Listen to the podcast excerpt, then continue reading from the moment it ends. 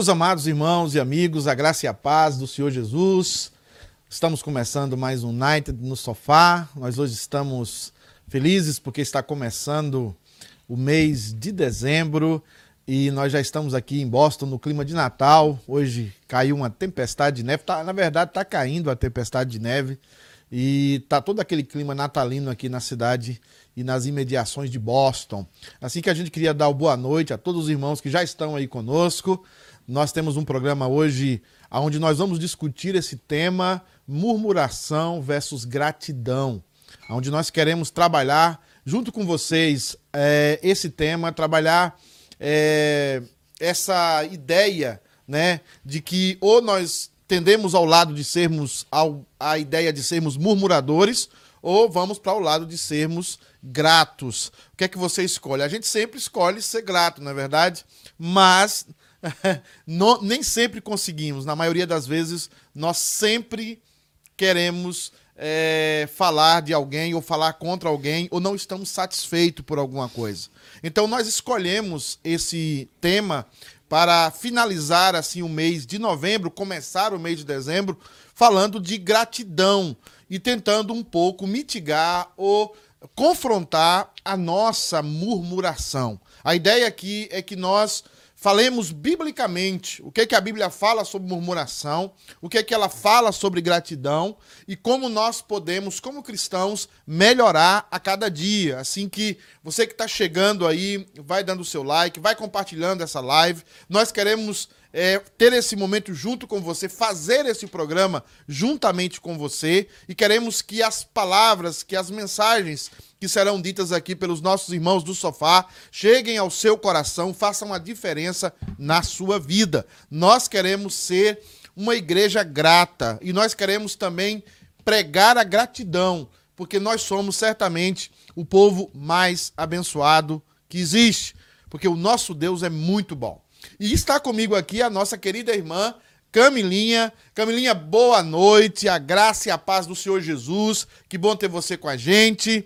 Vai falando aí quem já boa chegou noite. aí conosco aí nesse, nessa, nesse final de tarde aqui, cheio de neve, Natal com neve, provavelmente.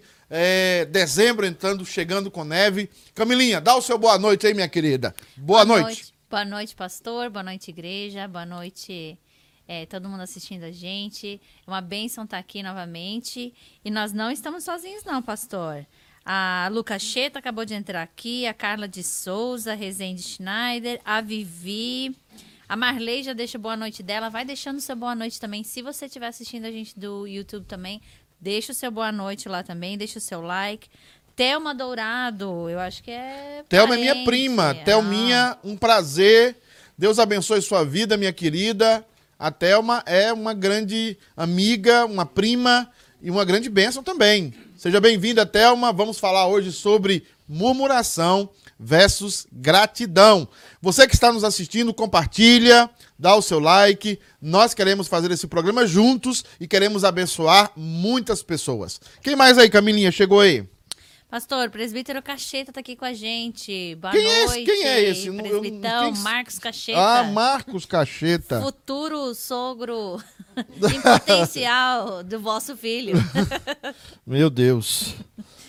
Quem está aqui com a gente também é a mãe da Jaque, a Maria Elise. Um beijão, Maria Elise. Da Jaque, minha cunhada cozinha que nem uma. Nossa, você vai na casa dela, você come igual uma rainha. É boa para cozinhar? Nossa, e é que generosa maravilha. na quantidade também. Que viu? maravilha. Valéria Mesquita Moura. Ah, Valéria, um beijão. Valéria é conhecida do pastor Leandro, né? Foi na igreja já. Enos, isso. Um abração para vocês, viu? Deus abençoe a todos aí. Uma grande bênção ter vocês aqui com a gente na live. É, pedimos que isso aí, você compartilhe a live, você dê um like aí para ajudar a, Night TV a continuar abençoando vidas, continuar abençoando pessoas.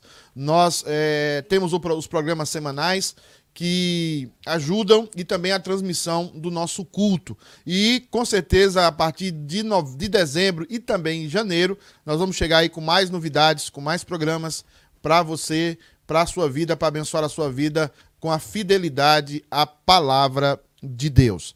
É, meus amados irmãos, nós queremos levantar o problema hoje que nós temos, o problema da murmuração e do agradecimento.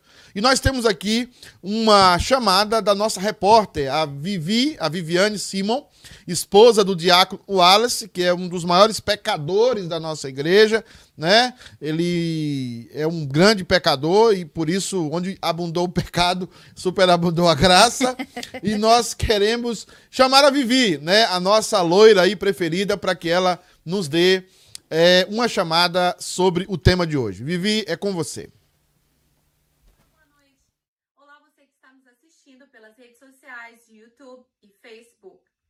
Compartilhe essa live, chama sua família, chama seus amigos, deixa o seu joinha aí e coraçãozinho e também a sua pergunta. A sua participação é sempre muito importante para nós.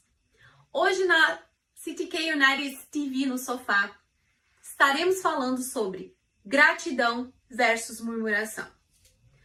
Sabemos que na Bíblia existe várias histórias onde que nos mostra a, o, o ato de murmurar. Mas trazendo para o nosso dia a dia hoje, dificilmente conseguimos entender ou assumir que somos pessoas reclamonas. Mas consultando o meu bom e velho dicionário, quero dizer para vocês o significado de murmuração. Murmuração significa o ato ou o efeito de murmurar, murmúrio, rumor infundado, um boato, um falatório, mas tem mais. Segundo pesquisadores da universidade aqui dos Estados Unidos, a Stanford, se você está 30 minutos murmurando, reclamando de algo, ou até mesmo está perto de alguém que faça isso, você já lesionou o seu cérebro, trazendo muito malefício para a sua saúde. Por exemplo, irei citar seis malefícios que isso pode causar.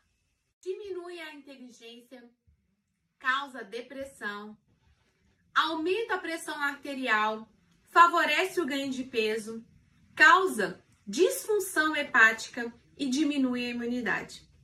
Entre tantas outras coisas que a murmuração nos traz, causando um estrago absurdo na nossa vida espiritual também.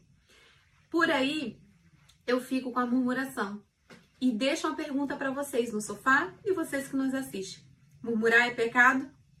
Você tem murmurado? Você tem esse ato ou esse hábito de murmurar? Bom, indo de contramão, eu falo agora sobre a gratidão. O que nada mais é do que reconhecimento por um benefício recebido. Agradecimento é dar prova de gratidão. O nosso popular é a ação de reconhecer ou prestar reconhecimento a alguém por algo bom. Melhor dizendo, quando somos agradecidos, dizemos obrigado. E vai muito mais do que isso. Gratidão podemos encontrar não só nas coisas grandiosas que acontecem conosco, não é verdade? Precisamos ter gratidão pelos mínimos detalhes de que Deus nos permite viver. É com vocês aí. Fala mais um pouquinho para nós, pessoal. Tchau. Muito obrigado, Vivi. Excelente abordagem do tema. Deus te abençoe. É, eu gostaria muito que os irmãos prestassem atenção nessa palavra da, da Vivi, os irmãos aqui do sofá, que realmente introduz o nosso tema de maneira bem, bem legal. É, a ideia da murmuração versus a gratidão. Alguns malefícios aí da murmuração que a Vivi citou, até mesmo medicamente, e alguns, malef... e alguns benefícios né, da gratidão. Realmente, ma...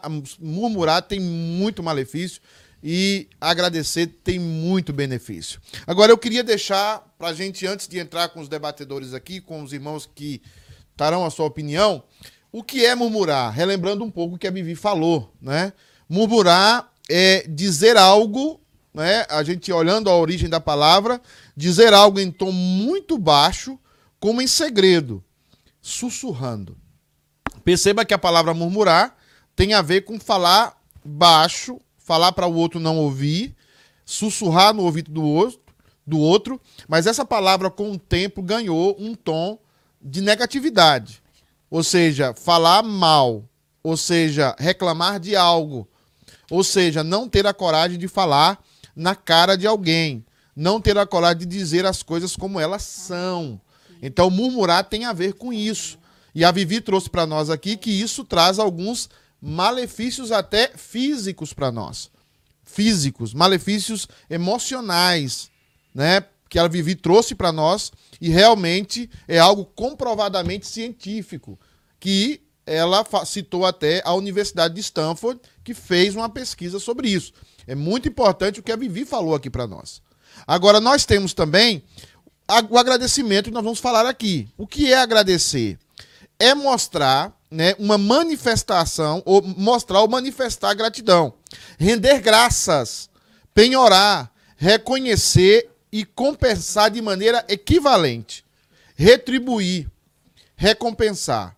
Então, o que é agradecer? Agradecer é mostrar ou manifestar gratidão, render graças, né? É reconhecer e compensar de maneira equivalente. Ou seja, quando nós agradecemos, nós temos essa ideia de estar em débito. Nós temos essa ideia de que aquela pessoa fez mais do que deveria para nós. Que ela não somente fez o que se devia fazer, mas foi além. Foi além do que se deveria. Então nós temos aqui dois conceitos que devem ser debatidos e dois conceitos que ou constroem igrejas, ou constroem famílias, ou constroem vidas, ou as destrói. Murmurar destrói famílias, destrói relacionamentos, destrói igrejas. Murmurar faz isso. E nós temos agradecimento, que é a ideia talvez de construir, de alguém que recebeu mais do que devia receber mais do que merecia receber. Então nós temos esses dois contrastes hoje. Dentro das casas, dentro da igreja, as pessoas ou são murmuradoras ou as pessoas são agradecidas. Eu queria que você deixasse o seu comentário aí no, no, no, no Facebook. O que é agradecido para você? Se você está nos assistindo pelo YouTube, deixe também o seu comentário. Nós queremos ler o seu comentário, nós queremos fazer o programa junto com você. E nós queremos que você entenda hoje. Você é uma pessoa murmuradora, é uma pessoa agradecida, ou você tem uma palavra para dar aqui nos comentários sobre isso? Coloque o seu comentário, participe conosco, faça esse programa junto conosco, para que ele seja uma bênção na sua vida e na vida das pessoas que talvez não estão escutando hoje, mas escutará mais tarde ou outro dia abençoar a vida dessas pessoas, porque a murmuração destrói vidas, a gratidão reconstrói vidas. Camilinha, tem alguém com a gente aí? Já, tem mais, já temos algum comentário? Além de que a Vivi estava loiríssima, além disso? Pastor, tem sim, ó.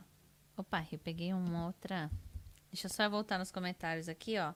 A Cris Barreto entrou aqui com a gente, a Nádia Senra também.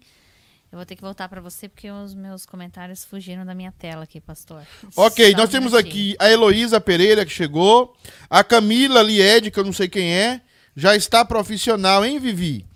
Nós temos a Vivi aqui é, sendo humilde demais, na humildade extrema. Amiga, só pela graça, viu? Só o pastor mesmo para me tirar da zona de conforto, fazer você pentear o cabelo, continuar loira, entendeu? Isso é uma benção, né? É, nós temos a Rúbia Gondim, que é a esposa do Tiago, uma santa, porque a pessoa aguentar o Tiago é santa, né? Então, parabéns, Vivi, ficou ótimo. Nós temos a Karina Williams, que eu também não sei quem é, né? Não sei porque ela está assistindo aqui, né? A, a Karina, nós estamos com duas joias suas aqui, tá, Karina? Duas joias, tá? O maridão e o filhão, tá? Ótimo. Nós temos a Cris, que é a esposa do pastor Daniel, o Egister, está conosco. Nós temos a Nádia, nós temos o pastor Cris também conosco. Irmão, compartilhe, é, de, coloque o seu comentário. Você é grato, você não é grato, nós queremos escutar você aí através. Hoje aqui nós estamos com o nosso grupo de debatedores, o nosso grupo de irmãos que sempre nos abençoam, é, com algumas mudanças, é claro, né? O, hoje está conosco, vamos começar pelo pastor Willames, que está conosco hoje é, a segunda vez, é o, o Benjamin da turma, o mais novo, né? Queremos agradecer a presença dele. Ele é o esposo da Karina. Ele não é o pastor Williams, ele é o esposo da Karina. Entendeu? Então, pastor Williams, boa noite. Dê o seu boa noite aí, meu amado irmão. Saúde os irmãos que estão nos assistindo. Muito bem, boa noite a todos que estão online, boa noite mais uma vez a todos aqui presentes. Eu gostei do mais novo. 4.4, então mais novo. Eu gostei dessa história. uh, mas esse é um tema muito gostoso da gente tratar e desafiador também, né? Porque é, eu entendo que em determinados momentos de nossas vidas nós somos uh, tendenciosos a murmurar, apesar de ver tanta graça, tanto amor, tanta misericórdia de Deus para conosco, nós somos tendenciosos a murmurar. É, eu me incluo nisso, não tenho dificuldade de dizer isso aqui, tá bom? Como pastor, quando eu abro os botões da blusa, você não vê um S de super-homem aqui, não, é, você vê um homem, né? Então, ah, nós somos tendenciosos a murmurar e, e, a gente precisa entender que, que Deus não se agrada disso. A gente vai conversar sobre isso aqui. Amém, amém. Tá aqui a esposa já comentando, Camilinha. Você pode falar alguma coisa? Posso, Nós temos aí Holanda Vasconcelos, da, da IPB João Dourado, conhece eu e o pastor Leandro, né? Aí Holanda. Nós temos a Leandra Carvalho, Leandra lá de Paracatu, né? Chiquérrima. Pastor Daniel tá falando aqui que ele vai começar a murmurar, viu? Vou começar a murmurar aqui. Pastor, mas antes, ó, a Karina falou o seguinte aqui, ó. Boa noite, que o Senhor fale aos nossos corações. Estou esperando o banquete espiritual de sempre. Oh! Amém. A Claudete também tá falando aqui, que eu sei que não é o Everson, né? É a Claudete. Fala assim: já sei onde a Júlia aprendeu. Com certeza ela teve uma escola. Isso. Que nem diz a minha sogra não roubou, herdou, né? a. A Amém. Karina também tá falando, duas joias que sou grata e a terceira está aqui comigo. Com certeza. Amém. Aquela joinha lá também é rara. Preciosa. Então, então, queridos, assim, vai curtindo aí, vai compartilhando. Nós queremos é, abençoar a sua vida, abençoar a sua casa. Tá conosco também o pastor é, Jefferson, o pastor Jeff, o nosso Spurgeon da, da, da neve. o nosso Spurgeon do Ceará né? Boa. Então o pastor Jeff está aqui, tá com, com a filhinha recém-nascida, pouco tempo de nascida. A Ellen tá bem, ele tá bem. Pastor, boa noite. Dá a sua saudação aí para a igreja e para os irmãos que nos assistem. Grata satisfação de estar aqui mais uma vez, irmãos, com todos aqui. Deus em Cristo abençoe a todos. E assistência, viu, pastor? Se eu fosse pelo menos um pouquinho do Spurgeon, eu ficaria feliz, viu? Que Deus nos abençoe, que possamos é, crescer biblicamente em relação aos dois temas que serão pro, que foram propostos aqui para tratarmos, tá bom? Deus te abençoe. Já já entraremos no assunto. Amém. Tá conosco também aqui uma palavra de sabedoria, pelo menos uma, de, de vários que nós temos, uma palavra de sabedoria. Também está conosco a irmã Sandra, enquanto a câmera se ajusta aí. Nós temos aqui a Ana Carvalho, Camilinho. O que, é que a Ana Carvalho falou aí? Tá na sua tela aí? Ela falou aqui, ó, tento ser mais grata. Isso. Saudades do pastor Jeff, beijos na Hannah e na Ellen. Ah, e tá, tá vendo? Aqui. Já tem uma mensagem aí, Camilinha. É. Pastorzão aí.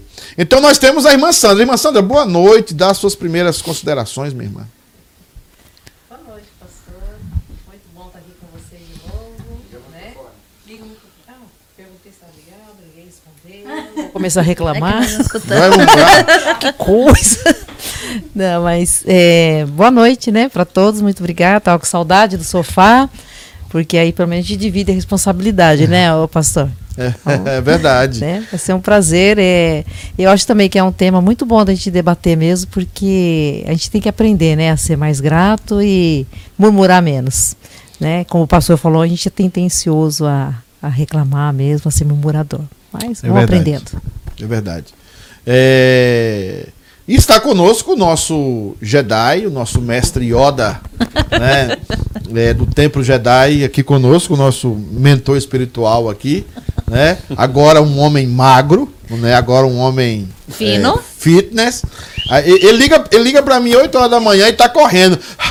E aí, Pedrão? E aí, pica-pedra? Como é que tá? Eu falei, eu sei, ele, deve, ele tá correndo. É, para esclarecer, pica-pedra são os Flintstones lá do Chile. Então é, é o Barney do, do dos Flintstones. É, então, assim, Leandrão, boa noite. Como é que você tá, meu querido? Boa noite, pastor. Uma grande bênção poder estar compartilhando esse tempo com vocês. Esse espaço aqui da, do sofá traz-nos lembranças muito boas. Eu acho que esse programa ele surgiu num momento muito especial da vida da, da City K United, não é verdade? Nós temos enfrentado tempos de pandemia, tempos difíceis, de incertezas, de muitas lutas, mas nós temos compartilhado esse espaço juntos e todos vocês que estão nos acompanhando nessa noite aqui, vocês também são parte desse programa e há gratidão no nosso coração, porque apesar de todas as circunstâncias, Deus tem cuidado de nós, Deus tem nos sustentado. Então eu tenho crescido muito ao lado de todos os que estão aqui sentados nesse sofá, sido abençoado pela vida de todos eles e da sua participação também, sempre tendo o carinho de todos vocês que nos acompanham aqui.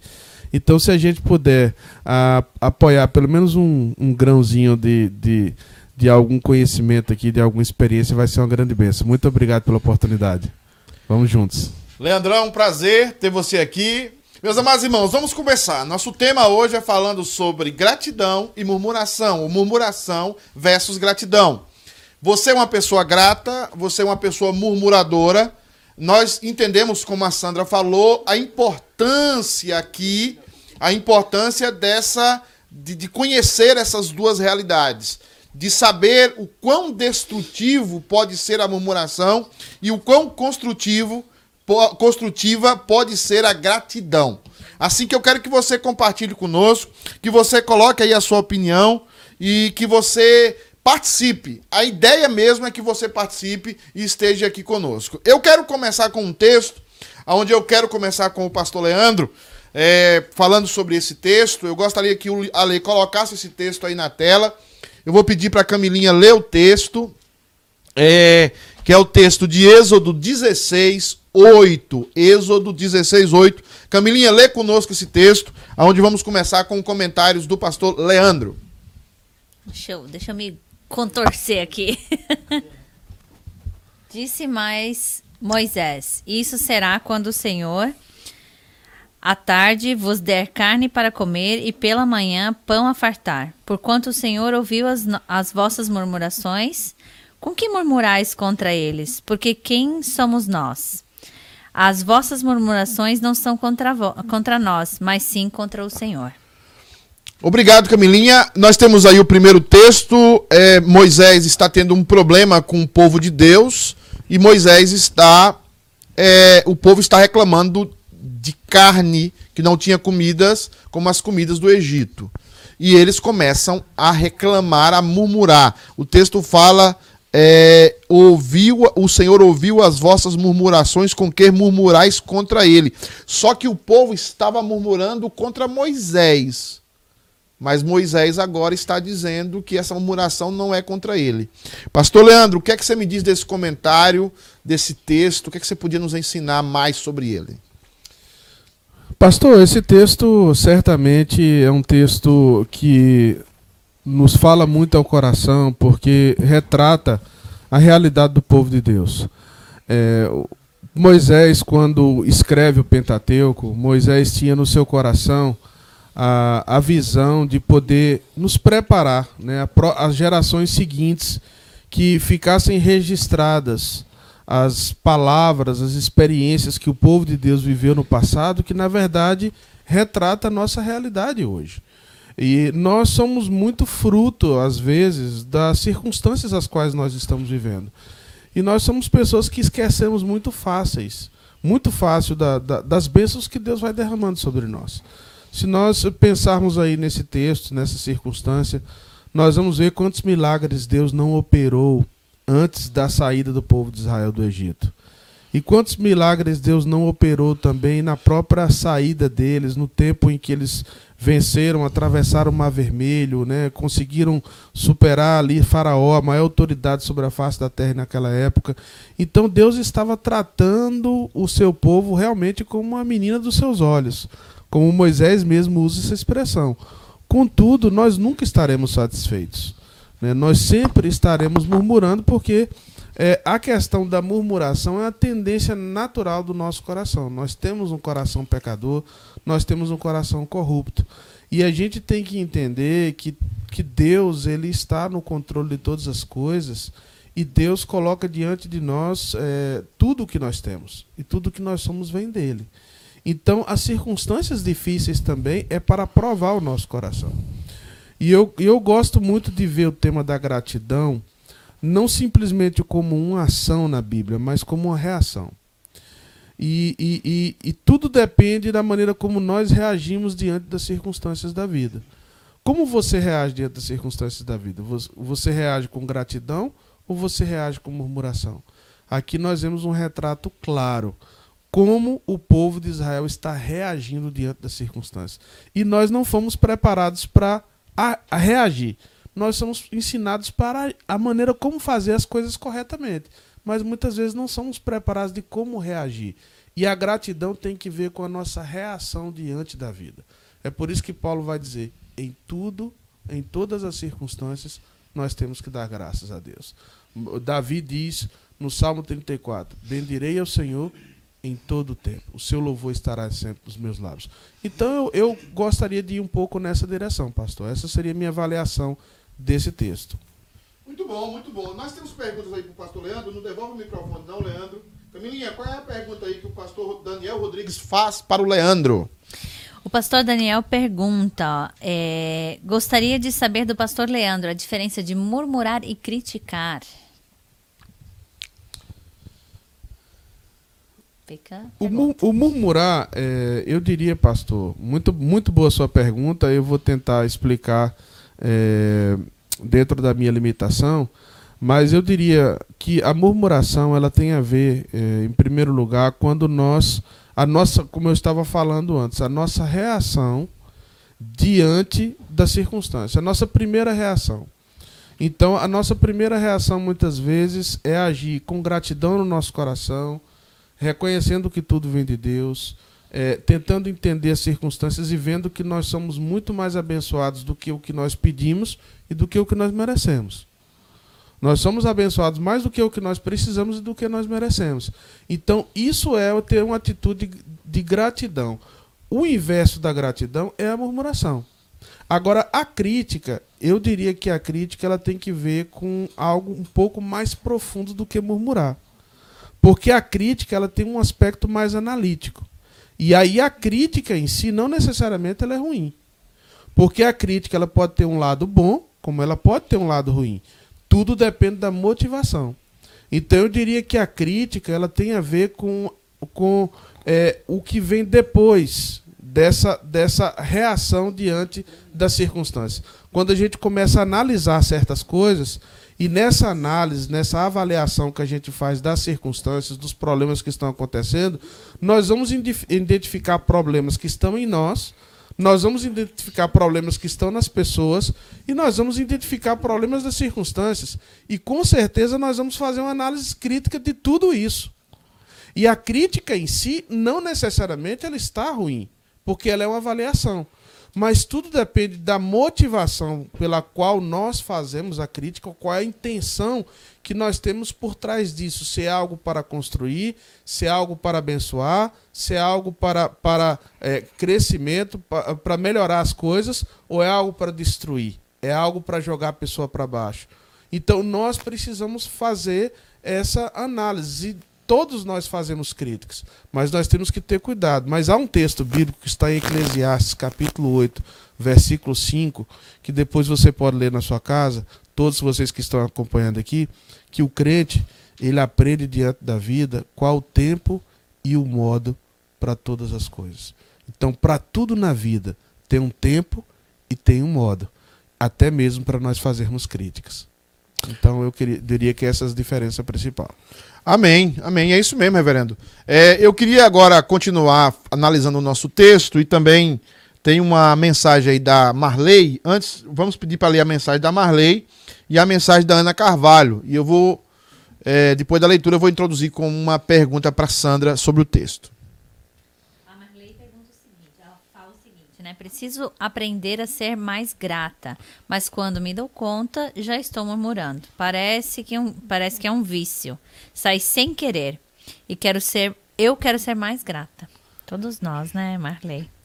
A Aninha Carvalho diz o seguinte: ó, foi a frase que mais ouvi na minha vida: em tudo dai graças. É, temos esses dois comentários, Sandroca. E outra coisa é o seguinte: o texto nos fala uma coisa interessante. Parece, e eu quero ouvir a sua opinião, que o texto diz assim: quando nós murmuramos, lá no, no fundo da nossa alma, nós não estamos reclamando dos outros. Nós estamos reclamando de Deus. Eu queria que a, lêssemos o texto de novo, só para você pensar um pouco. Diz assim: Disse mais Moisés: Isso será quando o Senhor, à tarde, vos der carne para comer, e pela manhã pão a fartar. Porquanto o Senhor ouviu as vossas murmurações com que murmurais contra ele. Porque quem somos nós? Existe um adendo aí, certamente é uma variável de algum copista, de algum manuscrito as vossas murmurações não são contra nós, mas sim contra o Senhor. Né? E a palavra Senhor aí é Yahvé. Então, é, perdão, é Adonai. Yahvé estaria todos em, é, é, em, em, em garrafais, né? É Adonai. Então é o seguinte: você acha que a gente murmura contra o outro na realidade ou contra Deus? Está com você a palavra. Olha, pastor, é, aqui nesse texto aqui a gente vê que realmente é contra Deus, né? E a gente acha que toda vez que a gente murmura é contra Deus. Eu tenho a impressão assim que na nossa humanidade a gente acha que Deus tem obrigação de nos dar tudo aquilo que a gente quer e do jeito que a gente quer e na hora que a gente quer como crianças mimadas, né?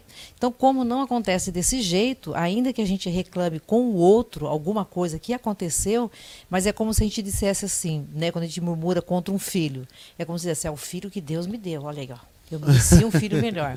Se é marido, né, ó, é esse marido que Deus me deu, eu merecia um, um, melhor. Então a gente não diz as coisas, né? Mas eu acho que, que de alguma forma é, fica revelado, eu acho que revela a, nessa, essa nossa humanidade rebelde contra Deus, né? Mesmo nós, né, tendo, tendo é, nascido de novo, a gente tem uma nova natureza, né? Mas estamos ainda sendo trabalhados, né? Aperfeiçoados, mas eu acho que e a murmuração realmente, ela é, eu acho que é uma coisa que entristece e às vezes eu acho até que ira a Deus, né? A gente vê aqui, por exemplo, a paciência de Deus, né? O povo reclamou, murmurou e Deus foi dar carne para eles. Eles estavam reclamando, acho que era do maná, se não me engano, né? Eles estavam insatisfeitos com o maná. E aí Deus vai dar carne para eles, né? Porque vai dar algo melhor para eles.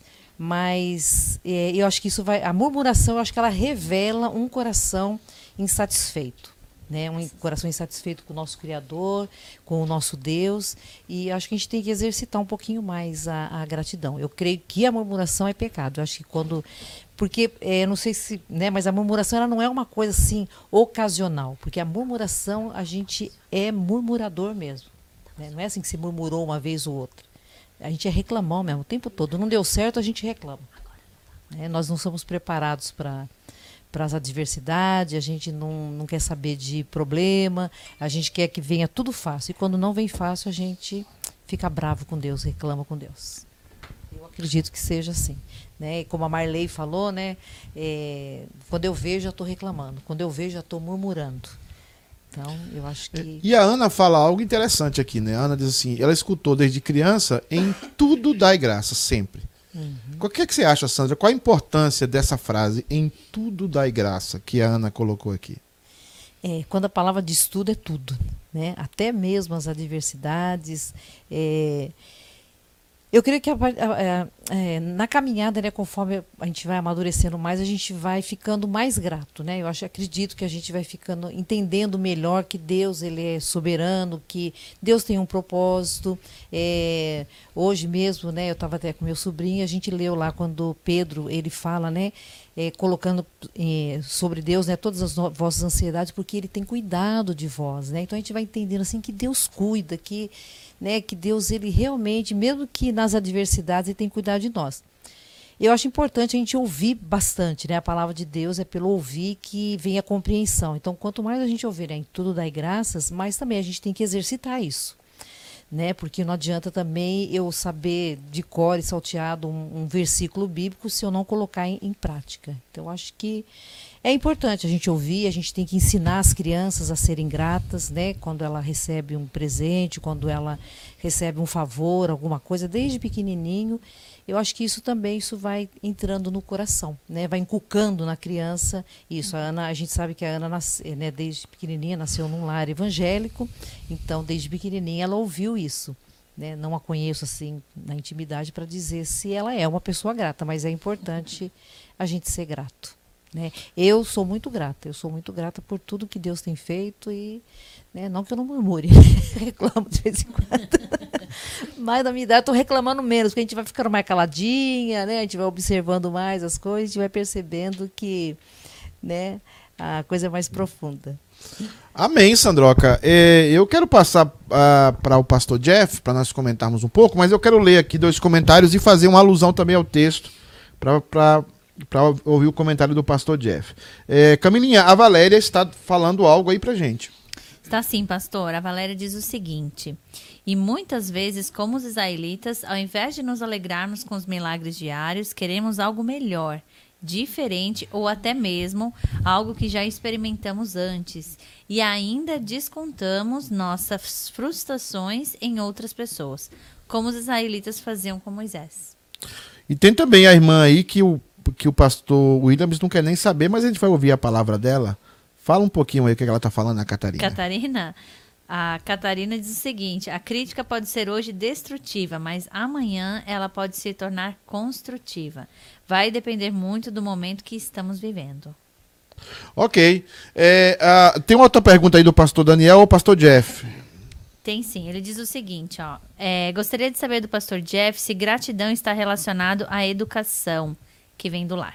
É, antes de pastor Jeff olhar todas essas percepções aí, é, uma coisa interessante, enquanto a gente dava uma olhada nesse texto, pastor Jeff, é entender essa expressão, porquanto o Senhor ouviu as vossas murmurações. É, essa frase parece despretensiosa, mas o que acontecia no Egito é que eles falavam, quando eles queriam reclamar de algum dos deuses que, ele tinha, que eles tinham, eles falavam baixinho. E ao falar baixinho, eles entendiam que aqueles deuses não escutariam as suas reclamações. E é interessante notar aqui que a, a murmuração tem ideia de falar baixinho, tem a ideia de falar né, bem baixinho. A gente, às vezes, quando quer falar alguma coisa assim, é, Fabiana, pelo menos comigo, é assim: amor, eu queria falar algo para você e fala assim baixinho, né? Mas nós temos a concepção aqui de um Deus que sonda corações e, e que escuta os mais baixinhos dos que escuta os mais baixinhos dos sussurros. Você entende que a murmuração é pecado é, contra a soberania de Deus? Ou a murmuração é somente um problema de educação, como falou aqui o pastor Daniel Rodrigues?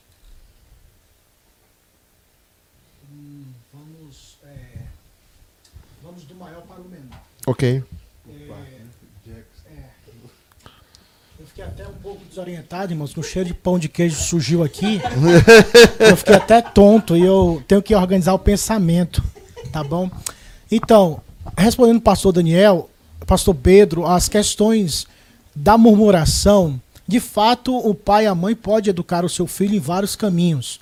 Todavia, nós precisamos entender que a murmuração ela pode ter uma um teor educacional, comportamental, mas ele não alcança a raiz do problema que é o coração humano.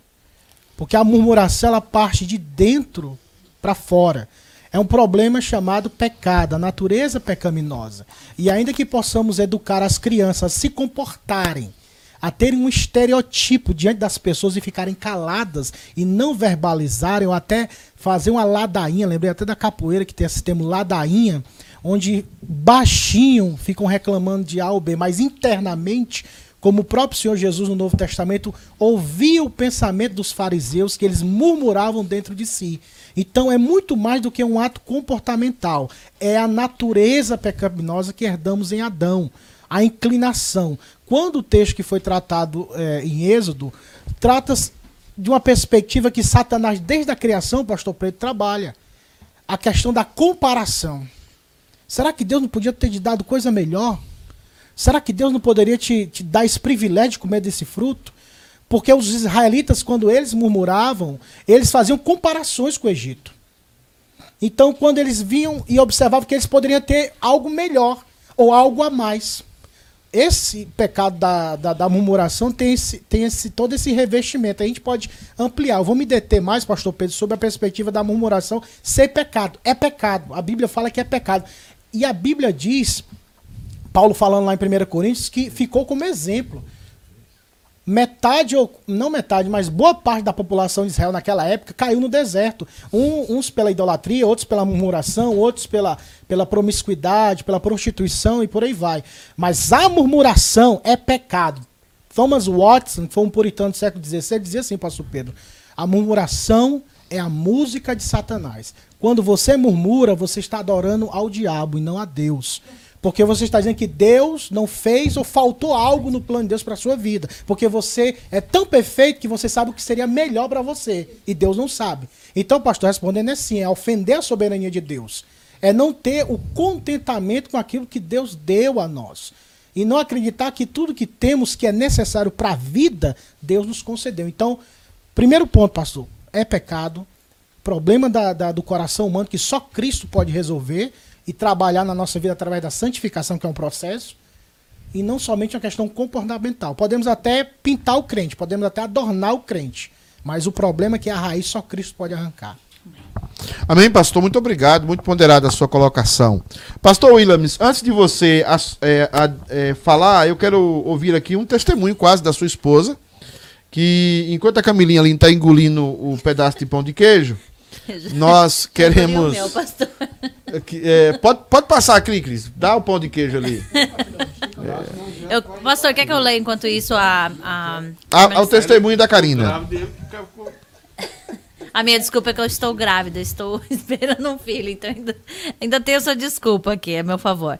A Karina diz o seguinte, ó, já passei por momentos difíceis em minha vida, até perto da morte, perdi um bebê. Mas em meu coração sempre agradeci a Deus por tudo, porque, porque eu sei que Ele tem propósitos em nossas, em minha vida. E não me sinto digna de reclamar, pois a vontade dele é boa e seus pensamentos são mais altos que os meus. Assim sigo feliz. Amém. Uma das coisas que é, a, a, a Karina colocou aqui, que é importante para a gente fechar esse primeiro texto, pastor, é o seguinte: nós podemos murmurar com o coração, sem murmurarmos com a boca? Porque parece que a ideia aqui do texto também, a ideia da murmuração vem de alguém falando entre os dentes, de alguém falando assim muito baixo entre os dentes, mas às vezes a gente não tem uma palavra de murmuração, mas pensamentos nos golpeiam de murmuração, de reclamação de uma outra situação. O que, é que o senhor tem a dizer sobre isso? Sobre o texto, algo mais que não foi dito, e sobre esse tema da murmuração no coração. Muito bem. Ah, rapaz, está difícil a gente falar aqui com tanto pão de queijo aqui rolando. o povo chegou com fome é, hoje, eu vou dizer. Todo, eu fui o último, todo mundo está comendo, eu não estou comendo. Bom, ah, sim, é, é, é possível murmurar com o coração, mas é importante entender biblicamente que todos os dois são ofensas para Deus. Quer eu murmuro com o meu coração, né, com minha mente, quer ah, eu venha balbuciar esse murmúrio de alguma forma, é contra Deus, contra a soberania de Deus. Né? Eu queria voltar ao texto, é, pastor, e queria relembrar um pouquinho ah, o quanto o povo de Israel é muito parecido com a gente. Né? E, ou a gente é parecido com o povo de Israel. Porque o que acontece é que ah, todas as vezes que Deus fez algo pelo povo, ele anunciava antes para Moisés. Moisés comunicava ao povo, né? Isso é, é, é bastante interessante, porque ele dizia: Olha, ah, vou enviar as pragas, e aí então vai lá e diz ao povo, e eu vou proteger o meu povo.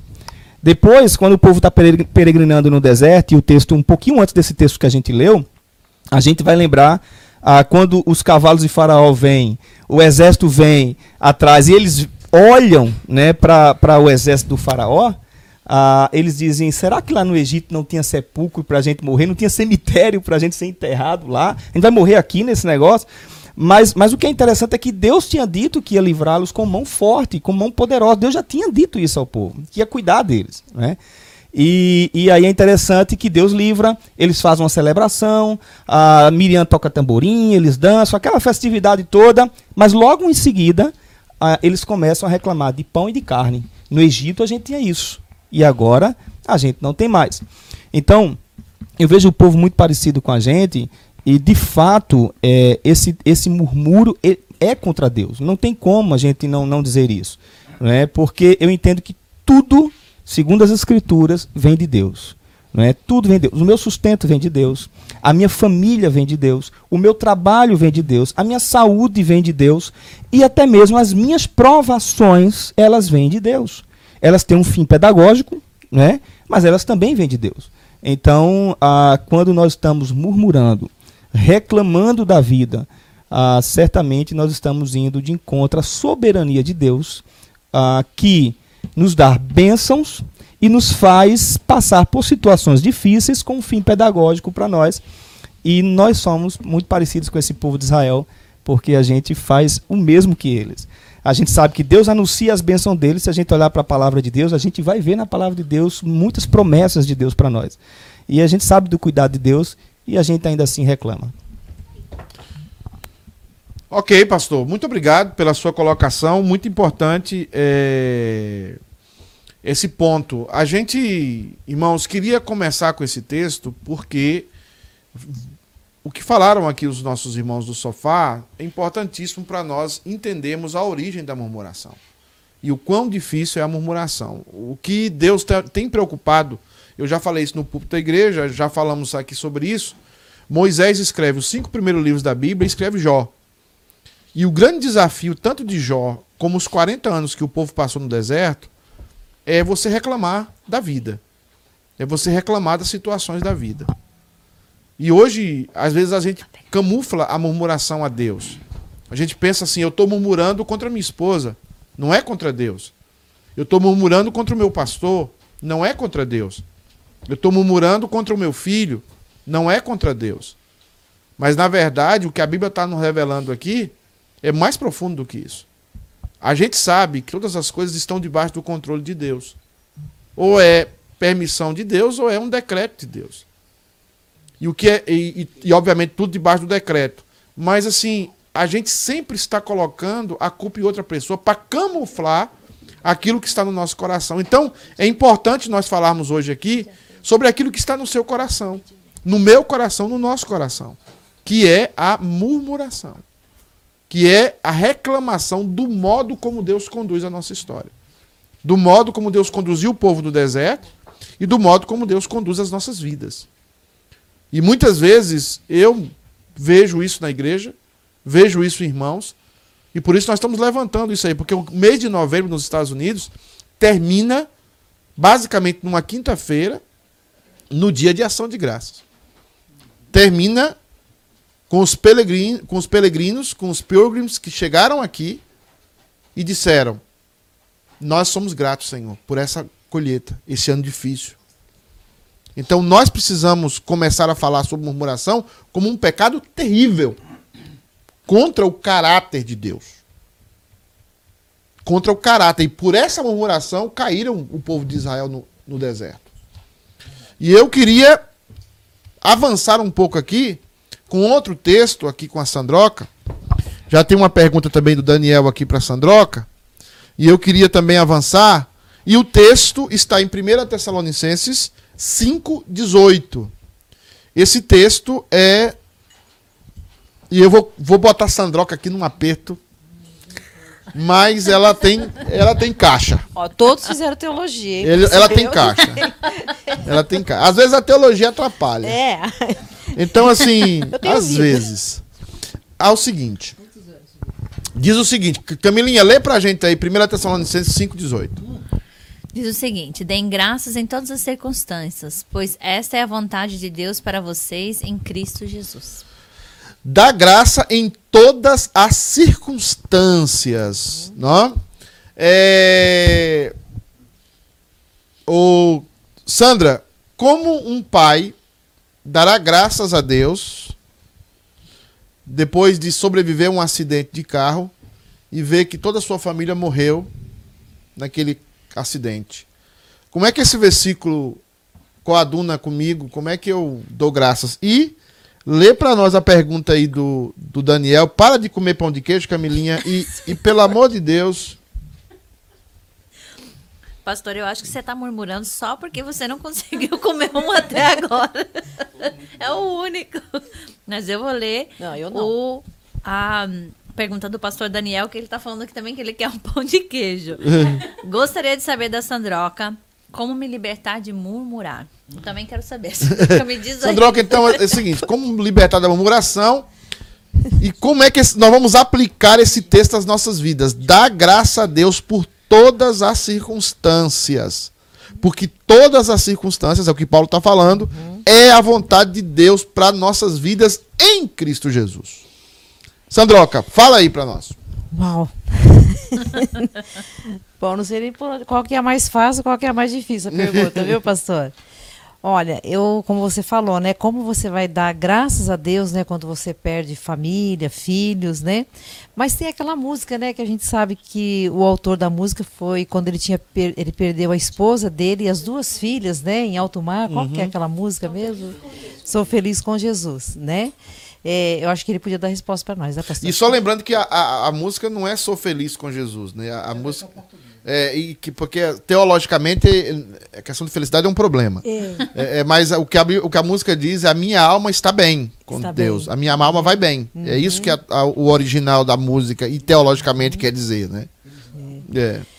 Então, pastor, eu acho que né, um coração tem, tem é, é questão de coração. Tudo é uma questão de coração né? E, e, eu acho que a gente, numa situação dessa, você tem que entregar o seu coração para Deus e pedir para Ele, para que Ele, né, traga conforto, é Ele que traz consolo. Então, a maneira da gente não murmurar, eu acho que a gente tem que, que fazer um exercício também né? É, eu gosto muito quando o Paulo ele, ele, ele faz aquela comparação né, da corrida, ele diz né, que a gente tem a, a, a, nossa corrida é como se fosse uma maratona, né? Tem um lugar só e você tem que correr. Então eu acho que em tudo na vida tem que ser um exercício. É a palavra de Deus, né? Ela leva a gente a ter exercício. É, quando eu estava essa semana estudando a respeito da justiça, né? Eu, eu, aprendi muita coisa assim, né? Como é bom a gente, a gente ler a palavra de Deus e a gente vai aprendendo. Então, a palavra de Deus é quem vai realmente trazer consolo, é que realmente vai susten nos sustentar no momento de adversidade, seja ela qual for, né? E, e dar graças, eu acho que a gente, quando dá graça, lógico, você não vai dar graça, ah, eu dou graças a Deus porque o meu filho morreu. Não, não é isso. Mas eu dou graças a Deus porque Deus ele está cumprindo os seus propósitos na minha vida. Deus teve um tempo para me dar esse, me deu esse filho no, no tempo que Ele quis, ou me deu o emprego no tempo que Ele quis. E eu sei que Deus vai continuar cuidando de mim. Né? Eu acredito assim, que não há mal que dure para sempre. Deus tem os seus propósitos nas nossas vidas é, e a gente tem que ter um coração realmente colocado na presença de Deus, né? Chorar na presença de Deus, dizer Senhor está doendo, é, né? A gente não é nenhuma hiena, né? Que vai, né? Come carne podre e dá risada, né? Mas a gente sofre, mas eu acho que a gente pode ter a alegria do Espírito Santo de saber que nós estamos na presença de Deus, nós não somos nada e sempre também, eu sempre lembro de Cristo. Eu falo, gente, se Jesus sofreu o que sofreu, por que que eu vou reclamar de eu estar sofrendo? Né? Se eu sou pecadora e se o meu sofrimento, com certeza, é para que eu seja fortalecida, para que eu seja firmada, para que eu seja é, né, aperfeiçoada. Então, eu, eu, eu tenho um coração grato nesse sentido. Assim, eu, eu, sofri muita coisa na minha vida, a gente passou muitas dificuldades, né? mas eu aprendi. Na palavra de Deus, eu aprendi que eu buscava Deus. É, quando, por exemplo, era um ataque que vinha de fora, eu dizia, mas a pessoa não tem Cristo. Né? O Alessandro mesmo, eu acho que ele, ele lembra de situações que eu dizia assim, mas a pessoa não tem a Cristo. Então ela não pode agir né, de uma forma diferente, mas eu posso reagir ao ataque dela de uma forma diferente. Né? Então foram tempos muito sofridos. A gente chora, mas a gente chora na presença de Deus, sabendo que Deus, ele, né, ele tem, o propósito dele é muito maior. O, o propósito dele é nos levar à semelhança de Cristo, sermos semelhante a Cristo, andar como Cristo andou a maneira que Jesus ele, ele reagiu quando ele era né, é, ofendido. Então a gente tem que aprender também, não tem que murmurar. Jesus em tudo também, ele, né, ele sempre mostrou alegria, satisfação em Deus, prazer em fazer a vontade de Deus. E nós temos que seguir por esse caminho. Eu não sou triunfalista, aliás, eu não gosto disso, né? Eu, eu, mas eu sou realista. Eu acho que essa é a realidade do cristão. Se eu verdadeiramente tenho o Espírito Santo, essa é a realidade da vida cristã. E como é que a gente deixa de murmurar? Eu acho que a gente deixa de murmurar quando né, nós começamos a pensar a respeito da, da vida, tudo aquilo que Deus já fez por nós, a gente olhar para trás, ver o tanto que a gente já caminhou, né, o quanto o Senhor fez por nós e principalmente o que o Senhor fez por nós na cruz. Eu acho que a gente tem que lembrar da cruz todos os dias. Se nós lembrarmos da cruz todos os dias, né, e a gente se agarrar à cruz, eu creio que a gente vai ser uma pessoa menos murmuradora e mais agradecida também. Amém. É, é, é uma, uma palavra importante da Sandra, é, a ideia do, do conhecer os propósitos de Deus, né? Se apegar na, na realidade de que tudo tem um propósito. E esse propósito de Deus para as nossas vidas sempre é um bom propósito. É, eu queria estender aqui para o pastor Jeff, né, é, continuando falando um pouco sobre esse texto, né, sobre gratidão. É, Paulo está falando de todas as circunstâncias. Tem aqui uma pergunta do Daniel Egester que diz o seguinte: é para a minha pergunta, né? Qual é a pergunta aí, Camilinha? Fica à vontade para responder. Eu fico. Na verdade, ele diz: pergunta ao pastor Pedro. A murmuração só acontece em momentos difíceis ou isso é uma coisa que está em mim? Pastor, é, existe um, uma área da teologia que chama ramartiologia. A ramartiologia estuda a doutrina do pecado. O que nós queremos levar este programa aqui a nós, a você que está em casa entender, é que murmuração é um estado nós vivemos num estado de pecado. É, é, o povo de Israel viu todos os milagres possíveis e impossíveis diante deles. Da maneira como Deus os tirou. E dois ou três dias depois, eles começam a murmurar. Murmuração é um estado. Um estado de pecado que nós nos encontramos. A Sandra falou algo muito importante. A Sandra falou: ah, nós temos a Jesus Cristo. E esse aqui é o centro. É, é o que nos leva a deixar de ser murmuradores. A murmuração é a maior expressão da queda. A murmuração é a maior expressão da queda. É, então, nós vamos ver isso aqui nos próximos textos de Romanos. Mas murmurar é um estado. E se você perceber na sua casa, na minha casa, é isso aí. A gente consegue coisas, a gente galga coisas, a gente alcança coisas, mas no mesmo instante nós murmuramos, no sentido de nós encontramos defeito em alguma coisa. Porque o problema não está no outro, não está nas circunstâncias. Paulo usa a palavra aqui, circunstância, no grego, ele vai, usar, ele vai usar de confluências que colaboraram para. Ele vai dizer, existem confluências que colaboram para quê? Para perseguição. Pessoas haviam sido mortas em Tessalônica, em Tessalônica pelo evangelho, famílias haviam sido destruídas, divididas pelo evangelho. E o que é que Paulo está dizendo? Deem graças em todas as circunstâncias. Então, pastor Jeff, voltando para a pergunta também que eu fiz para Sandra, qual é a sua opinião é, quando nós estamos num velório de quatro crianças mortas é, por um violador, por um, um tipo de, de, de homem, um facínora, como é que nós vamos dar graças a Deus numa situação em que cinco crianças foram violentadas, decapitadas, é, foram cortadas, foram. Como é que nós vamos dar graças a Deus por isso? Fala pra gente aí. É, é difícil, mas eu vou me aventurar a responder essa pergunta é, partindo do, do, do pressuposto que, pegando um gancho no que a irmã Sandra falou, da pessoa de Cristo. Porque, como eu falei no início, isso é uma questão do coração humano, do pecado. E só Cristo pode solucionar. E tem outros desdobramentos, outras linhas, ou, ou leque se abre quando nós entendemos o que significa murmuração. Murmurar também é uma pessoa desesperançosa, uma pessoa descontente com a realidade, uma pessoa ingrata. Então, se você ampliar o holofote e ver essa perspectiva da murmuração, ela vai muito além do que os nossos olhos podem ver. No Antigo Testamento, há duas palavras em hebraico que representam essa questão da esperança. Uma é aquilo que você espera vendo, fatores que podem, de uma forma congruente, trazer algo que você espera aquilo ou aquela pessoa, um fato. Mas tem outra realidade que é o esperar sem ver. E quando nós esperamos sem ver, como disse Paulo aos Romanos, que aquilo que você espera, aquilo que você vê e diz que está esperando, não é verdadeira esperança. Então, o ato de murmurar é quando você vê fatos externos que solidifica a, a, a, o desespero. Porque você vê o fim de todas as coisas, no caso dos seus filhos, mãe, pai, N situações, e você vê fatos externos e ali pronto, acabou. Minha vida acabou aqui agora. Meus filhos era tudo que eu tinha. Era a minha extensão, era aquilo que eu não conquistei, eles iam conquistar por mim. E até mesmo essa perspectiva egoísta, porque o problema é o coração humano. Então, quando nós vemos nessa perspectiva do esperar só o que os nossos olhos veem, porque quando começou a murmuração em Israel, pegando o texto que o pastor leu, em, em Êxodo 14, o povo olhou para o Mar Vermelho, olhou o exército de faraó atrás e murmurou para Moisés, porque eles viram os fatos externos e começaram a murmurar. Eles não viram. Por isso que Moisés, sendo crente, ele falou: Quietai-vos. Aquietai-vos, vocês verão que o Senhor pelejará por vós.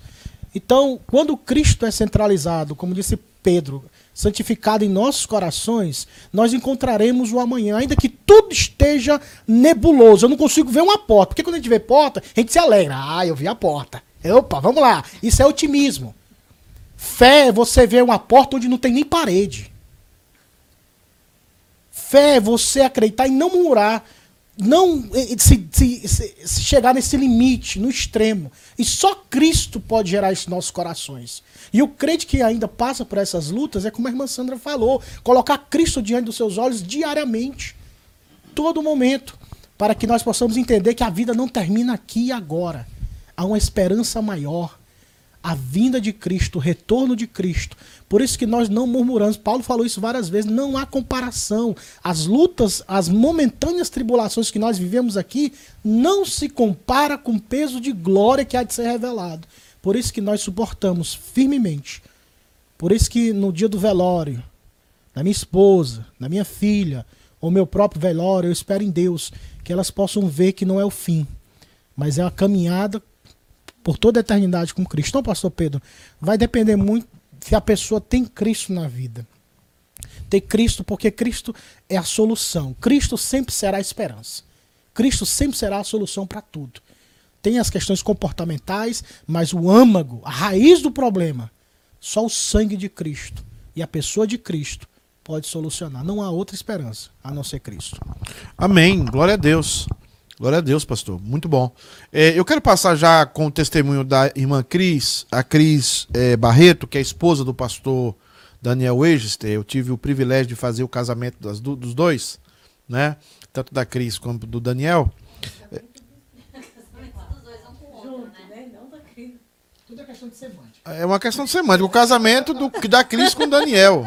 A Fabi tá nos bastidores aqui, a visão do pastor, que a Fabi, na verdade, que a Cris, na verdade, casou com o Daniel. Casou-se, então, casou o casamento foi dos dois, realmente. A Cris está tá falando aí um testemunho que a gente também acompanhou à distância, mas foi um momento difícil para ela.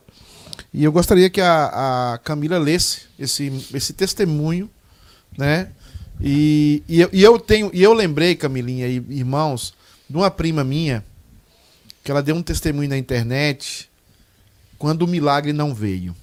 Depois eu vou tentar relatar esse caso aqui. A Priscila é a esposa do pastor Aldon, Léo conhece bem. E talvez eu deixe até pro Leandro comentar, puder buscar aí na internet, tem um testemunho dela. É, quando o milagre, quando o milagre não veio. Mas vamos, vamos, vamos ler um pouco esse milagre aqui da Cris Barreto e, e, o milagre do que ela passou no seguinte sentido, do que isso aconteceu com ela, dos filhos dela. Leia aí, Camilinha. Ela diz o seguinte: boa noite a todos. Posso falar com propriedade de como é difícil, é, como é difícil passar em situações. É... Oh, Jesus. Por situações na vida da gente que nos faz querer murmurar. No meu caso, já vi meu filho com 10 anos numa UTI e hoje convivo com a minha caçula diabética. Mas eu só posso agradecer a ele por me permitir tê-los comigo. Temos que crer que tudo está no controle dele.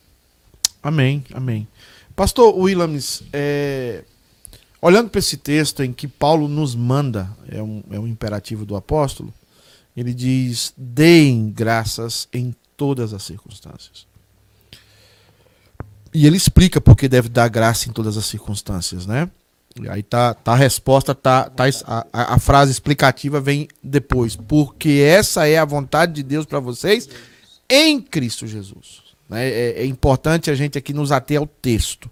Né? O texto, é, eu acho que é, é, riquíssimo nesse sentido. E a minha pergunta, porque o, o membro da igreja, eu, eu procuro, irmãos, e a gente precisa ser prático. A gente precisa é, falar de coisas que são palpáveis e tangíveis. A, a Cris passou por um momento muito difícil aí. Ela passou por um momento difícil de, com filhos e nós que somos pais sabemos como isso nos afeta e nos abala. Então eu queria ouvir uma palavra pastoral diante do texto, assim, Pastor Williams. Está sofrendo e é a vontade de Deus? O acidente foi a vontade de Deus? essas meninas que eu comentei aqui. Porque as pessoas sempre estão fazendo essas perguntas. E se nós não respondermos essas perguntas, o que, que acontece com as pessoas? Elas vão para o liberalismo teológico. Que é o problema do liberalismo teológico. Se Deus é um Deus tão amoroso e tão poderoso, por que, que ele não, não, não, não livra todo mundo do mal? Por que, que ele não, não evita certas situações? E a gente precisa entender o poder da murmuração. A murmuração levou-nos ao liberalismo teológico. Olha, olha onde é que, ao terreno que nós estamos. A murmuração nos leva ao liberalismo teológico, a dizer que a Bíblia não é a palavra de Deus. Se você olhar o que escreveu o Ricardo Gondim, e eu acompanhei muito o processo do Ricardo Gondim, que eu gostava muito das pregações dele, gostava da maneira como ele escrevia, como ele falava, e eu fui percebendo que a mesma coisa que acontece agora com Ed Renekiewicz, o processo que eles levam diz o seguinte: por que, que existe tanta injustiça no mundo? Por que, que existe tanta dor, tanta doença, tantas coisas no mundo e Deus não faz nada? Que Deus é esse? Então eu queria ouvir do senhor que todas as circunstâncias são essas, pastor, se são todas mesmo, e como a gente pode pastorear alguém que está passando por muita dor, como foi o caso da crise aí, mulher de pastor, que no final ela percebeu a graça e a vontade de Deus na vida dela e dê uma palavra para quem não está nos assistindo, porque talvez tenha uma mãe que está sofrendo com a filha, tem um pai que está sofrendo com um filho drogado, tem uma esposa, uma família. Nós precisamos aqui nesse programa hoje ser muito responsável com isso. Pessoas que estão aí do outro lado, ou que assistem agora, ou que assistirão esse programa, eles estão sofrendo. Possivelmente estão sofrendo. Qual seria a nossa palavra pastoral para que as pessoas murmurem menos e sejam mais gratas nesse texto? Muito bem, a minha palavra pastoral é, é lembrar o que o apóstolo Paulo fala, que todas as coisas cooperam para o bem daqueles que amam a Deus, né, que são chamados segundo o propósito dele para serem filhos de Deus, por adoção. Uh, entender que a vontade de Deus ela é boa, perfeita e agradável em todo o tempo, em todas as circunstâncias. Né?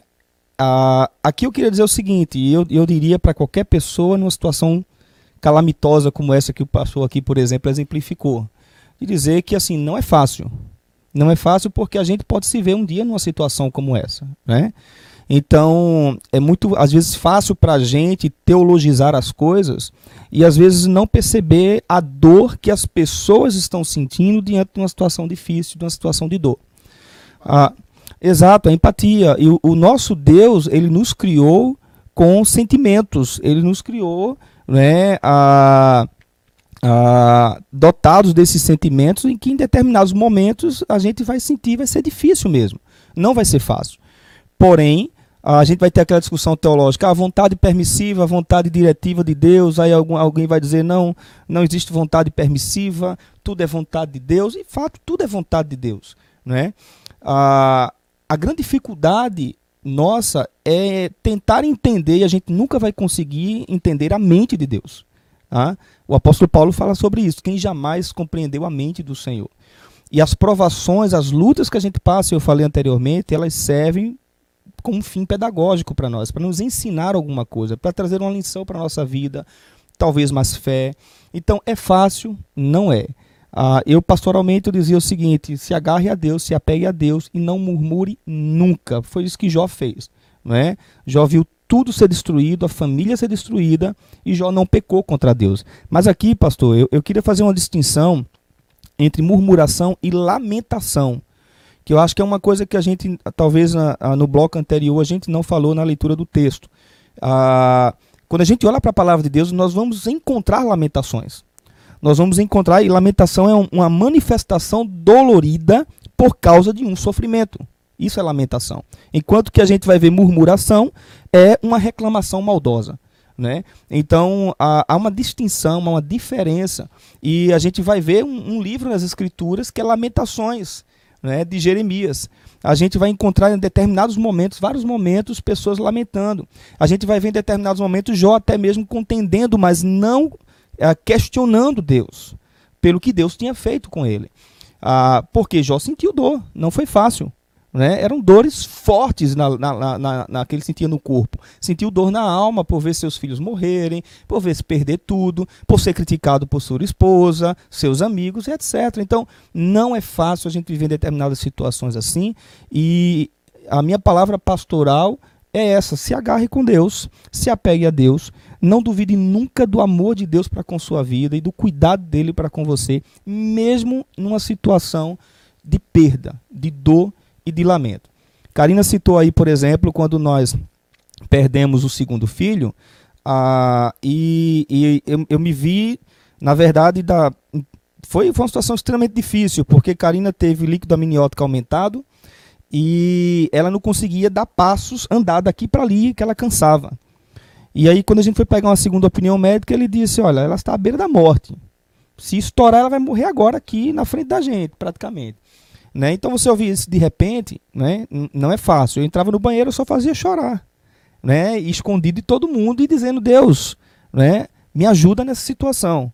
Então a gente tem que ser honesto com Deus, a gente tem que ser sincero com Deus, a gente tem que abrir coração com Deus. Dizer: Deus, a minha vida é essa, a minha situação é essa, nós estamos em tuas mãos. Perdemos o filho, Deus salvou. Ela, a, o médico entrou, foi o selecionado da equipe médica para dizer à família assim: ela entra e a gente não sabe se ela sai da sala de cirurgia. Então, assim, não tem outra coisa a não ser se apegar a Deus. Sabe? E é fácil? Não é. Mas dê graças em tudo a Deus. Não murmure nunca contra o Senhor, porque mesmo em meio de dor, mesmo em meio a perdas, Ele nos ama e Ele cuida de nós. Muito boa palavra, pastor. Deus abençoe sua palavra pastoral. Eu quero terminar a rodada desse texto falando com o pastor Leandro, mas antes eu quero ler para vocês uma história da minha prima que é uma história do pastor Aldon.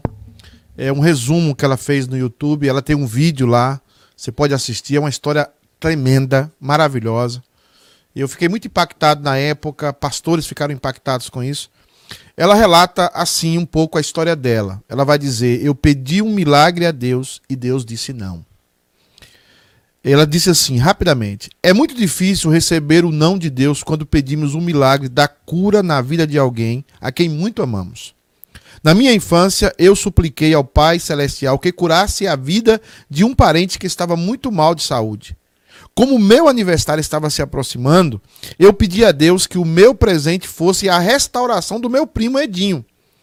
E ele me respondeu infelizmente, e ele me respondeu, infelizmente, teve morte no meu aniversário. Cerca de 12 anos depois, eu passei por uma situação parecida. A minha primeira filha, Heloísa, também teve um grave problema de saúde e os médicos a desenganaram. Começou então a minha jornada, a minha jornada pedindo mais uma vez o milagre da cura. Após mais cinco anos, tudo aconteceu de novo com a minha segunda filha, Ana Maria. Também teve mesmo problema de saúde de Heloísa, imunodeficiência combinada grave. Mais uma vez eu estava intercedendo, pedindo a Deus a cura de uma filha. Passei dias muito difíceis, mas Deus sempre me fortaleceu. Sou grato ao Senhor porque, apesar de tudo, sei que mais importante é saber que temos a possibilidade de dias melhores, não aqui na terra, mas na eternidade com Cristo. Você já pediu a Deus o milagre da cura na vida de alguém que estava à beira da morte? Convido-lhe a assistir o meu vídeo. Pedi um milagre a Deus, mas ele me disse não. Eu acho importante essa, esse relato que eu queria e combinar aqui com o pastor Leandro comentasse. Só lembrando que ela teve duas filhas com duas doenças idênticas. E as doenças eram tão assim terríveis que ela viu as filhas desfalecendo na UTI e morrendo as duas. Ela passou pela mesma experiência duas vezes. Mesma experiência. Mulher de pastor. E aí a, a, a, a Cris diz assim: Pastor, eu entendi no caso do meu filho que precisamos passar por experiências difíceis, para que hoje possamos testificar o milagre que ele realizou. Agora espero mais um milagre, e enquanto espero, preciso crer. E vemos uma pessoa que passou, os filhos sobreviveram, que foi a Cris, esposa também de pastor. E temos a Priscila Dourado, a minha prima, que passou pelo problema, mas os filhos não sobreviveram. Mas ela diz uma coisa importante aqui, que Jonathan Edwards sempre falava: Senhor, enche os meus olhos com a eternidade. Né? Crava nos meus olhos a eternidade. Porque essa vida é uma passageira. Pastor Leandro, palavra pastoral, todas as circunstâncias são suscetíveis de darmos graças a Deus por elas em Cristo Jesus? Responde aí, meu querido. Olha, pastor, é muito bonito o testemunho da Priscila. Se ela tivesse assistindo a gente, mandar um abraço. Foi a gente viveu muitos momentos bons aí na época da UPA, da mocidade, né? Ela e o Aldão são amigos queridos. Mas essa, essas, esses testemunhos que a gente está vendo aqui, eu acho que, que nos leva a esse texto a algo muito interessante que eu acho que o pastor Williams também abriu um, um, um aspecto que a gente precisa entender no texto. O texto ele nos coloca aqui algo que a gente não pode passar desapercebido, né? É, a nossa gratidão aqui, a ênfase do texto está a nossa atitude de gratidão diante de todas as circunstâncias. Não é que nós vamos agradecer por tudo no sentido de que se acontecer uma coisa ruim para mim, eu vou falar, ah, mas isso foi bom demais para mim sendo que algo realmente afetou, algo realmente foi algo que, que veio e impactou diretamente na minha vida, como uma perda de um ente querido, como uma, um, um, prejuízo que eu tive, uma circunstância difícil que eu passei. É, a, a ênfase do texto é a minha gratidão diante dessa circunstância, entendendo que a vontade de Deus ela é muito mais ampla do que as circunstâncias. Porque às vezes nós vemos a vontade de Deus simplesmente no plano circunstancial. E nós somos pessoas limitadas que estamos limitadas por o tempo e o ambiente em qual nós vivemos. Então, às vezes, diante das circunstâncias, nós não conseguimos ver a vontade macro de Deus. Nós não conseguimos ver a, a, a vontade eterna de Deus. Nós não conseguimos entender plenamente o que Deus está fazendo diante das circunstâncias. Mas eu vou agradecer a ele. Foi o que aconteceu com Jó. Eu vou dar um exemplo claro disso. O Jó e a esposa de Jó. Qual foi a reação da esposa de Jó? A esposa de Jó murmurou. Ela falou: Olha, por que, que você não, não, não faz o seguinte? Você amaldiçoa esse seu Deus e morre. Entendeu? Porque tudo isso aconteceu. Ela, ela teve uma reação de murmuração diante das circunstâncias, porque ela estava olhando num plano menor ela estava olhando para a circunstância, ela reagiu dentro da circunstância. Mas qual foi a atitude do coração de Jó? Jó, em tudo, deu graças a Deus. Ele falou: Olha, nu eu nasci e nu eu voltarei ao pó. Então Deus, Deus e Deus tomou. Louvado seja o nome do Senhor. Então, isso é, isso é, é, é, é, é importante a gente entender. Porque a murmuração, irmãos, ela não tem somente a ver. Às vezes a gente pensa que murmurar é reclamar, é simplesmente falar. Mas a murmuração é muito mais profundo do que falar. A murmuração é uma atitude, é uma reação diante da, da vida. É, uma, é como nós reagimos diante da vida. Se vocês observarem, o Jeff comentou isso aqui, quando Jesus repreende os fariseus. Os fariseus, eles não necessariamente eles falavam, mas eles murmuravam no seu coração. E a atitude que eles tinham de, com, com Jesus era uma atitude de sempre é, é, tentar boicotar, ou perseguir, ou destruir Jesus. Por quê? Porque a atitude do coração deles era uma atitude de murmuração, mas eles não falavam. Muitas vezes eles eram politicamente corretos. Muitas vezes eles agiam na falsidade. Talvez eles até elogiavam Jesus. Você vai ver muitas vezes, como o caso é, é, de, um, de, um, de um é, algo muito interessante que Jesus destaca lá em Lucas capítulo 7, quando Jesus foi convidado a uma casa e Jesus chega naquela casa e Jesus foi muito maltratado. Ele não foi recebido com as honras e com o respeito que lhe era devido como convidado. Mas aquela mulher prostituta chega diante de Jesus, a, a, a, começa a louvar, elogiar, é, é, unge os pés de Jesus com bálsamo. Então, o que é que, que acontece? Ali nós vemos duas atitudes diferentes diante da vida. Nós vemos uma mulher agradecida, louvando a Deus, reconhecendo mesmo sendo pecadora, e nós vemos ali um homem que convida Jesus numa atitude política, numa atitude de extrema falsidade mas no fundo, no fundo, ele não via Jesus como Deus, ele queria destruir Jesus. Então, isso é uma realidade da vida. É a maneira como nós reagimos. E dentro da igreja isso é o que mais acontece. Tem pessoas que chegam para você e ela está te abraçando, ela está batendo nas tuas costas, ela está te chamando de irmão, ela, mas ela no fundo do, cora do, do coração dela, às vezes, ela está cheia de inveja, ela está falando mal de você, ela tem ódio no coração, isso é murmuração, irmãos. Então a gente precisa entender isso. E o que Paulo está falando no texto, deem graças a Deus em todas as circunstâncias. Então é uma atitude de vida. É, é, a nossa atitude diante da vida. E só quem pode superar essas circunstâncias com atitude e disposição no seu coração é o que ele diz no final do texto. Pois esta é a vontade de Deus para vocês. Em que circunstâncias? Em Cristo. Somente uma pessoa que está em Cristo Jesus é capaz de agir dessa maneira, porque não está em nós a capacidade. É por isso que a Bíblia diz claramente, Paulo vai esclarecer isso lá em Gálatas, que a carne milita contra o espírito e o espírito contra a carne. Os dois são opostos entre si. E nós só vamos vencer a carne quando nós estamos no espírito. Então, para isso, eu preciso estar cheio do Espírito Santo. Eu preciso dessa ação de Cristo no meu coração para que eu tenha uma atitude de, de, de gratidão, de bem dizer a Deus, de adoração e não de murmuração. Porque, naturalmente, o que vai sair no instinto da minha alma vai ser a murmuração. Então, olhe a murmuração muito mais profundo do que simplesmente falar. Olha a murmuração como uma atitude de vida, o que domina o teu coração, aquilo que passa na tua mente.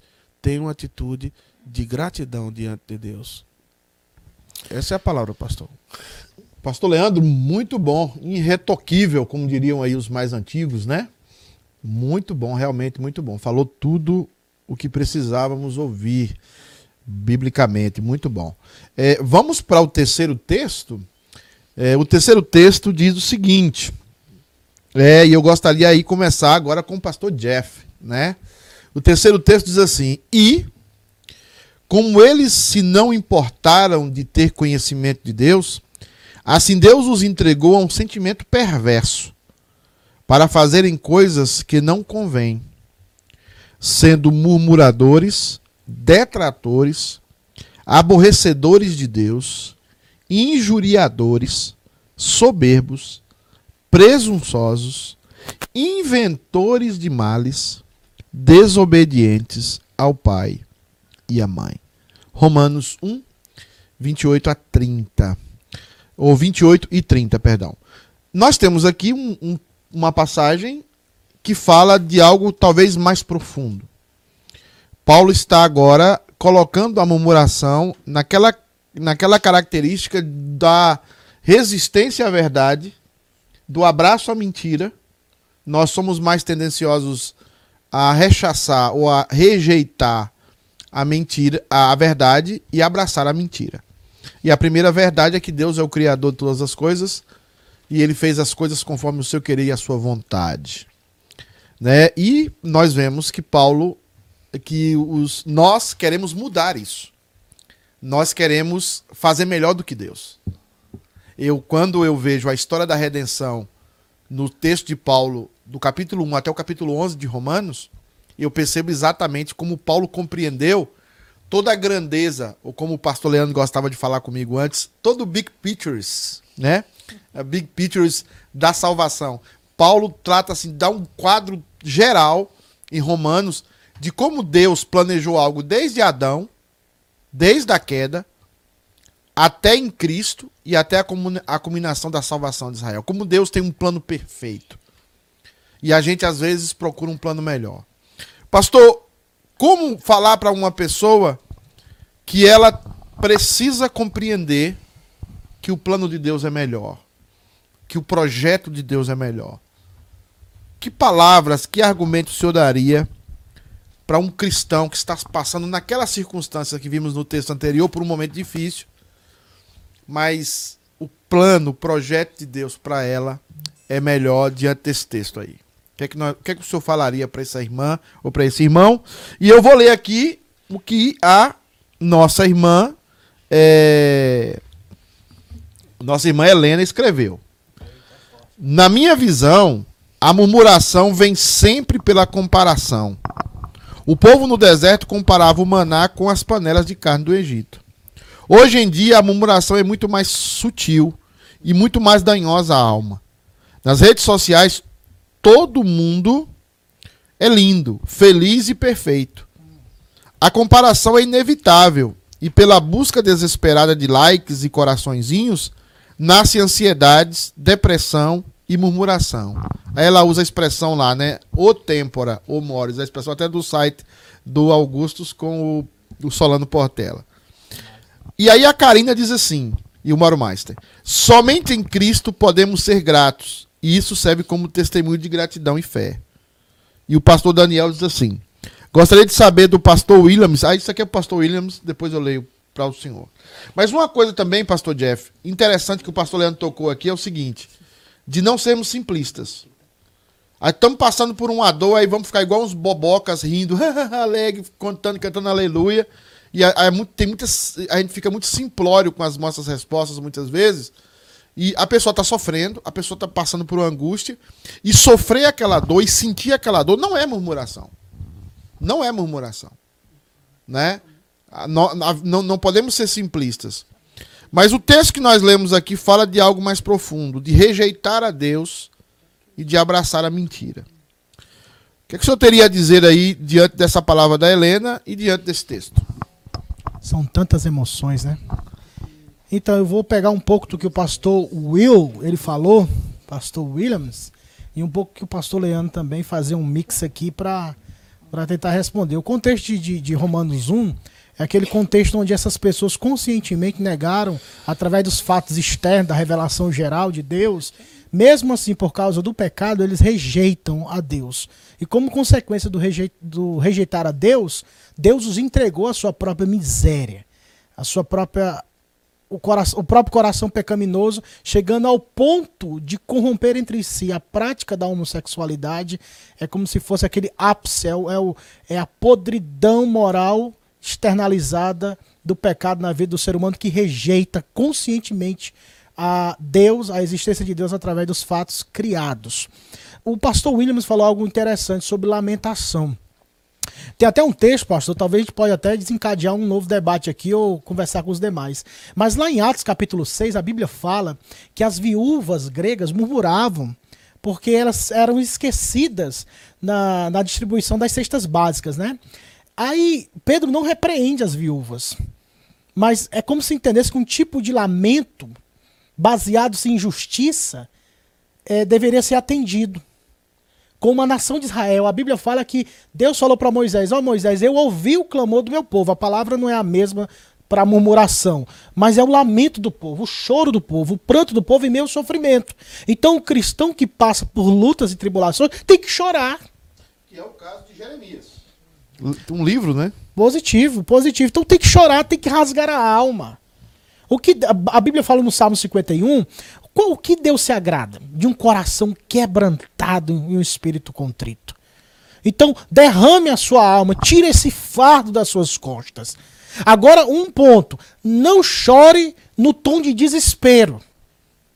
Não vá ao limite, não rasgue as, os cabelos, arranque, chute o pau da barraca, quebre tudo em casa. Não, você não pode chegar nesse ponto, porque você tem Deus. Você pode chorar, você pode lamentar, porque você, nós somos pecadores ainda limitados, fomos resgatados. O Espírito Santo habita, o Espírito de Deus habita em nós, nós temos a esperança da vida eterna. Todavia, não somos impedidos de chorar, de dizer: Deus, está doendo. Deus, eu não estou conseguindo entender. Com uma atitude de humildade, com uma atitude de simplicidade. E como a viúva de Naim, da cidade de Naim, não o marido dela era Naim, viu? A cidade de Naim. Ela chorou e a Bíblia diz que Jesus foi movido de íntima compaixão. Se eu não tenho compaixão, ou nós não temos compaixão, empatia como deveríamos, mas Jesus tem. Devemos ter. Mas se nós não demonstrarmos isso, querido, que me escuta e me vê, Jesus tem compaixão por você. Então somente confie nele, na graça dele. E como Abacuque, no livro do Avivamento, pastor, que né, aviva-se a tua obra, o que foi que Abacuque falou lá pelo final do capítulo 3? Ele falou, que é a figueira. ele falou de fatores externos, que o pastor Leandro comentou, também pegando um gancho aqui do, do que o, a enciclopédia ambulante falou da questão de que ele viu os fatos externos. Ele falou: ainda que a figueira não floresça, o produto da oliveira minta, o campo não produz os seus frutos, as ovelhas amalhadas sejam arrebatadas e no currais não haja, não, não haja vacas. Ou seja, fatores externos, o mundo está o caos. A pandemia dominou, o mundo está o caos. O que é que Abacuque fala? Eu vou me alegrar em Deus.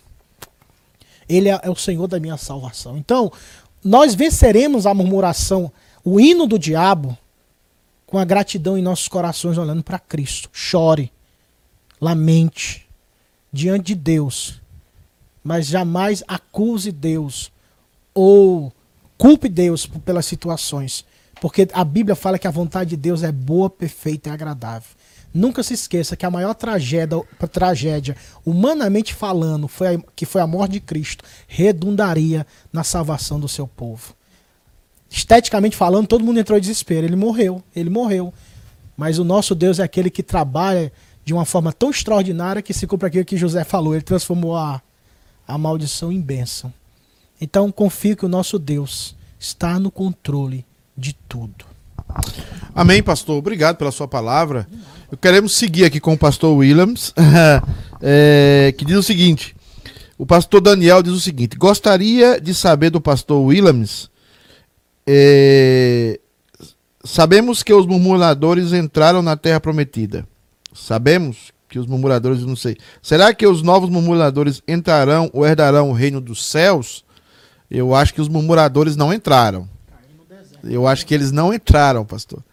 É, pastor Daniel, os murmuradores não entraram. Seguramente eles caíram. Agora, lembrando disso, ele lembrou do fato do povo andando no deserto e murmurando, e Deus faz com que o povo ande um período de tempo em que uma geração praticamente toda ela fica no deserto. É, com o que Paulo está falando, Paulo está iniciando o seu argumento sobre o Evangelho aqui no capítulo 1 de Romanos, e Paulo está falando sobre como Deus procede e como nós rejeitamos a maneira de Deus proceder. Uma das coisas boas que você lê em Barth, Karl Barth, que é um dos pais da, do neo, da neo-ortodoxia, é quando ele faz o comentário de Romanos e ele fala a ideia de que nós queremos ser deuses. Por exemplo, se eu perguntasse para Camilinha aqui, que está comendo que é uma maravilha, toda hora, pão de queijo toda hora. Tá aqui o pão de queijo, tá, gente? Vocês que querem ver o pão de queijo, está aqui, tá a prova do, do pecado.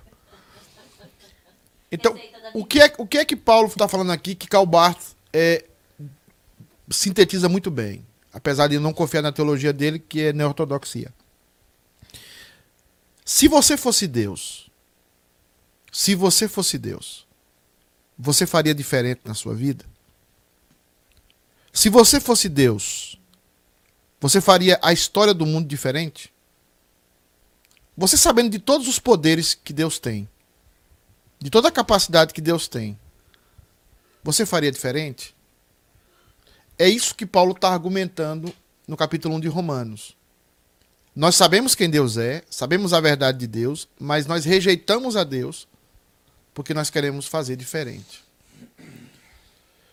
Pastor, lembrando desse texto e lembrando do que Jesus fez, Jesus no final, antes da cruz, diz assim: Pai, se possível, passa de mim esse cálice, mas não seja como eu quero, e sim como tu queres.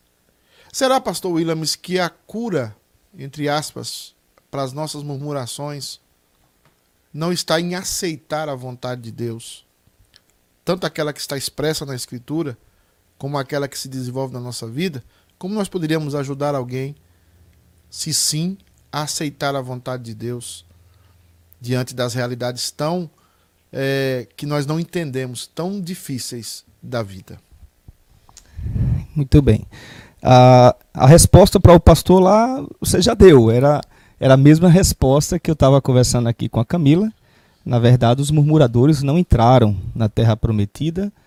Ah, porém, os novos murmuradores, como é colocado pelo pastor aí, né, ah, nós entendemos que aqueles que são regenerados e que têm ainda a, a, a depravação total na sua natureza e são tendenciosas a pecarem contra Deus, certamente a gente murmura, mas nós somos regenerados em Cristo, nós nos arrependemos, nós dizemos, Deus, eu não quero ser assim, então nós vamos entrar no reino de Deus.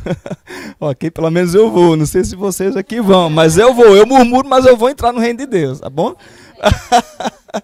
uh, ok, mas Pastor, eu já esqueci da sua pergunta, mas eu queria me reportar aqui ao texto, é, lembrando que esse texto de Romanos capítulo 1, é, que o apóstolo Paulo ele inicia de forma introdutória todo o livro, né, toda a carta para a igreja de Roma, a, ele está falando da justiça de Deus. Né? A justiça de Deus é revelada pelo apóstolo Paulo à igreja de Roma, aqui logo no início da sua carta, que ela vai se manifestar sobre os filhos da desobediência, sobre né, a, aqueles que se entregaram às paixões de forma deliberada e, e que esses tais não herdarão o reino de Deus. Então, toda a carta do apóstolo Paulo, é importante a gente lembrar que Romanos era a capital do Império Romano, a Roma, aliás, perdão, era a capital do Império Romano, uma cidade extremamente depravada, promíscua, uma cidade cosmopolita, vinha gente de tudo que é lugar para ali, é adoradora de deuses e etc, etc. Então, Paulo estava é, escrevendo para uma igreja para que eles tivessem cuidado, não é, com essa essa doutrinação cosmopolita, com essa doutrinação pagã da polis, da grande cidade de Roma, que certamente afetaria a igreja, que não é diferente de hoje né? E aí entra a gente tá falando aqui sobre Não, é o, lembrar, o, liberalismo. Só para lembrar minha pergunta, pastor, o que eu estou dizendo é o seguinte: a, a ideia, a ideia é o seguinte: é, a origem da murmuração, uhum. porque eu falei do caso aqui de que Paulo inicia sua carta falando da ira de Deus, Romanos 1, capítulo 18. Ele fala da grandeza do Evangelho, o Evangelho é o poder de Deus, capítulo 1. Depois ele vai reportar dizendo, contando a história do Evangelho, falando sobre a justiça de Deus, como você falou, mas falando sobre a ira de Deus. Sim. A ira de Deus se manifesta sobre os homens. Mas o que Paulo está dizendo ali é o seguinte: os homens não aceitam o modo como Deus age. Uhum. Naturalmente, nós não aceitamos. E eu fiz um comentário aqui, que é um dos comentários do Calbart, sobre isso que eu acho que ele acerta nesse ponto, que é a ideia do seguinte: será se Deus não Será que o pastor Leandro tá rindo algum problema, pastor Leandro? Tá, ele tá.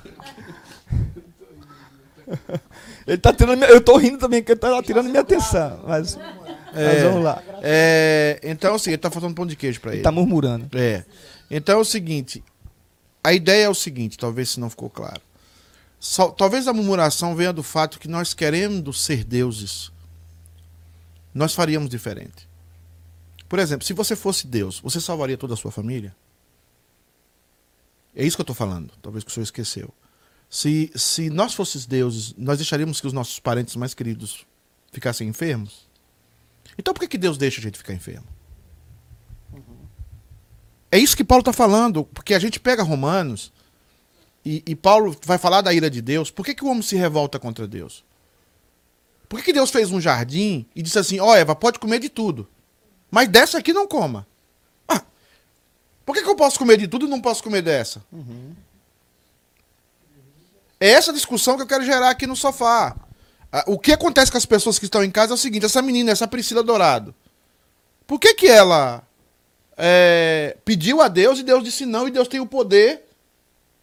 E a gente vai lá e diz pra pessoa: não, é a graça, de, é a vontade de Deus. Fica quietinha no seu lugar aí, sentadinha, bonitinha. A maioria de nós pastores faz isso. E eu não acho que isso seja o que Deus quer que nós falamos, como pastores. Porque existe algo muito mais profundo do que isso. E que a Sandra comentou aqui, que é um propósito de Deus para as nossas vidas. E o propósito de Deus, às vezes, para as nossas vidas, inclui, muitas vezes, como o caso de Jó. O que é que Deus fez com Jó? Todos nós passamos pelo problema de Jó? Mas Deus disse: Jó vai passar por esse problema. Sim. Todos nós aqui tivemos dois filhos e teve o mesmo problema como a Priscila Dourado teve aqui? Não. Então, Paulo, quando começa a argumentar teologicamente, onde ele vai comentar a ira de Deus e o processo da história da redenção, ele quer dizer na história da redenção o seguinte: a palavra de Deus não falhou. Porque o que Deus quis para Israel, não o Israel físico, mas o Israel do coração, ele cumpriu. E cada detalhe da história. Então eu vejo murmuração, e aqui eu estou falando uma palavra minha, relacionado com a soberania de Deus. Nós queremos ser dono das nossas vidas e autônomos de Deus. E a gente quer que a nossa vida haja de acordo. O povo sai do deserto, Deus liberta o povo com mão forte. Dois dias depois encontra uma, uma água que não é boa, chamada Mara. O povo começa a murmurar, Moisés fica com raiva, golpeia a rocha com força. Aí depois sai água daquela rocha maravilhosamente. Depois o povo caminha mais no deserto e o povo começa a falar e dizer: Deus nos tirou do, do, do Egito para nos fazer morrer aqui. Numa teoria louca da cabeça do povo. Né? Então a gente quer que Deus faça o que a gente quer na hora que a gente quer. Que o Leandro, o pastor Leandro estava rindo aqui, não sei o que é, talvez o meu cabelo, né? minha boca, não sei. Então o pastor Leandro falou uma coisa que é maravilhosa aqui, né? Que é a ideia é o seguinte, que é a ideia é, é, do conceito de que Deus é, faz na hora que Ele quer, do jeito que Ele quer, e não deve ser uma reação simplista nossa. Deus não está esperando uma reação da Sandra. Olha, Sandra, seu filho morreu, fica feliz aí, dá uma risada. É, dá, dá, dá uma gaitada. E que o pastor Jeff falou, que é o que Paulo fala quando ele diz o quê? Eu quero que vocês fiquem tristes, mas não fiquem tristes como os demais que não. Você pode ficar triste. É, mas você não pode ficar triste. Por isso que Paulo vai falar que nós, que nós vimos aqui. Em, por que, que é em Cristo Jesus? Porque nós temos uma esperança. É, então, assim, o grande, o grande fator, quando eu perguntei para o pastor Williams, e queria que os irmãos aqui que estão tá nos assistindo entendessem esse processo, é a relação do modo como Paulo entende que o povo rejeita o conhecimento de Deus, rejeita quem Deus é, né? Que é o centro da teontologia. O povo rejeita quem Deus é, cria um Deus para ele. E os efeitos de criar um Deus para si é o quê? A minha vontade vai mandar. E o que, que a minha vontade faz do princípio? Vai culminar naquele pecado social, não só pessoal, mas social, que é o pecado da homossexualidade, no primeiro capítulo. E vai terminar também na religiosidade, que é o que Paulo fala. Você condena isso, mas você escondido faz. Entendeu? Então, assim, a minha pergunta era: qual é a relação entre Deus, conhecimento de Deus, o jeito como Deus trabalha na história, o jeito como Deus age soberanamente na história e murmuração? Era essa a minha pergunta que nós estávamos direcionando. Ok, então, a. Eu, eu, ia, eu tava tentando chegar aí, mas eu não estava lembrando da sua pergunta. Isso. Porque eu ia, eu ia me voltar aqui para a questão da, da, da, soberania de Deus mesmo, que você já falou aí e já resumiu tudo. Não precisa nem responder mais, na verdade. Então, né? Mas, é, é, ele já respondeu né, a minha pergunta. A pergunta dele mesmo. né? Mas, na verdade, a, a, a, soberania de Deus ela é clara no, no, na carta aos Romanos e, e, o maior vilão dessa questão da, da, da de, é entender essa soberania de Deus. O homem ele quer ser ah, o próprio Deus, ele quer tomar as decisões da sua própria vida. Ele e quando ele é frustrado com algum problema, com alguma dificuldade que ele tem na vida, ele tende a, a culpar Deus, né? E aí ele esquece que Deus, ele continua sendo soberano na história, que nada pega Deus de surpresa em momento algum. Ele está no controle da minha história, da sua história, da história da humanidade, né? Então a, a eu creio que o pastor Pedro já respondeu, né? O, o, maior problema é que o homem, ele, ele quer ser Deus, e isso começa lá no Éden. Né? Ele vai de encontro à própria soberania de Deus, que já determinou tudo, já estabeleceu tudo.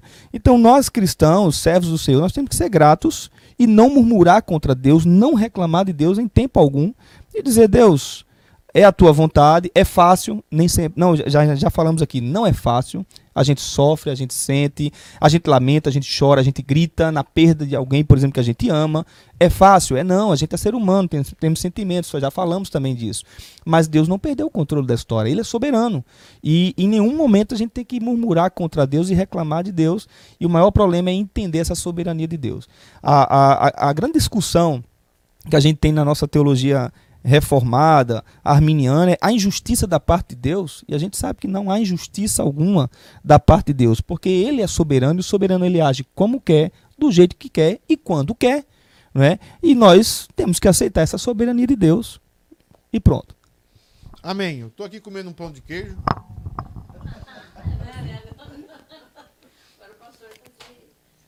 Camilinha, leia aí o comentário da Catarina Albuquerque, que é Nora. Cunhada. Cunhada. Nora, tá longe um pouquinho. Nora. É o pão de queijo, é a falta. Cunhada. Ela diz assim: estudo maravilhoso. Por isso que temos é, que estar aos pés de Cristo para cada vez mais sermos gratos e menos murmurantes, entre aspas. E além, servirmos de bênçãos aqueles que ainda não conhecem esse Deus maravilhoso. Amém. Pastor Daniel. É verdade, os murmuradores não entraram na terra prometida. Aí ele cita números é, 14, 29 e 30. Sei que a murmuração é pecado e sei que muitas pessoas não têm como, não a têm como pecado. Por isso fiz a pergunta que fiz. Pastor Leandro, o próximo a falar é você, eu não vou responder a sua pergunta, eu espero. é, mas se não, eu vou responder. É, o texto diz assim: Assim Deus os entregou a um sentimento perverso. Que sentimento perverso é esse? Então, pastor, eu gosto muito daquela. O, o Nicodemos uh, foi meu professor também. Ele, ele dizia algo interessante na sala de aula, né, com a gente. E uma frase que ele dizia o seguinte: a pior coisa que Deus pode fazer com, conosco e com a humanidade em, em geral é dizer o seguinte: seja feita a tua vontade. Quando Deus diz a, a nós, seja feita a nossa vontade e não a vontade dele, isso quer é exatamente o que esse texto está dizendo. Né? Ele fazendo essa exegese maravilhosamente, como ele faz de Romanos, ele trabalhava nessa direção. Então aqui o que Deus faz é entregar o nosso coração à nossa própria disposição, à nossa natureza pecadora então, o nosso coração é uma fábrica de coisas más. De é uma fábrica de ídolos, de murmuração. Então, nesse texto, é, é exatamente isso que está sendo falado aqui. Então, nós precisamos ter cuidado, precisamos sempre examinar o nosso coração e, e, e, buscar né, essa vontade de Deus. Essa vontade de Deus que é boa, que é perfeita e agradável, e ver ela de um plano muito maior. Então, uma das coisas que, que nós podemos também analisar diante do sofrimento e as circunstâncias difíceis que, difíceis que acontecem conosco, é, que tem, temos que tomar em consideração, até pela justiça de Deus, que nós também colhemos aquilo que nós plantamos. Então, tem muitas coisas que Deus permite que aconteça conosco, porque são consequências das nossas próprias ações. Né? E essas ações poderiam ser muito piores, né? poderiam ter consequências terríveis, mas Deus, na sua infinita e maravilhosa graça, ele não permite que essas circunstâncias elas nos destrua, mas ela sim permite que nos tra tragam lições maravilhosas para as nossas vidas. Então é aí outro exemplo de que como nós podemos agradecer a Deus em todas as circunstâncias, porque sempre coisas piores poderiam ter, acontecer, mas Deus ele sempre ele vai é, ter um plano maior, porque o seu amor é um amor é, incondicional, o seu amor é um amor imutável, o seu amor é um amor em todas as circunstâncias para as nossas vidas. Então, é, quando você faz essa pergunta, essa digamos, essa é, pede o meu esclarecimento em relação a isso, eu entendo nessa direção. É, muito bom.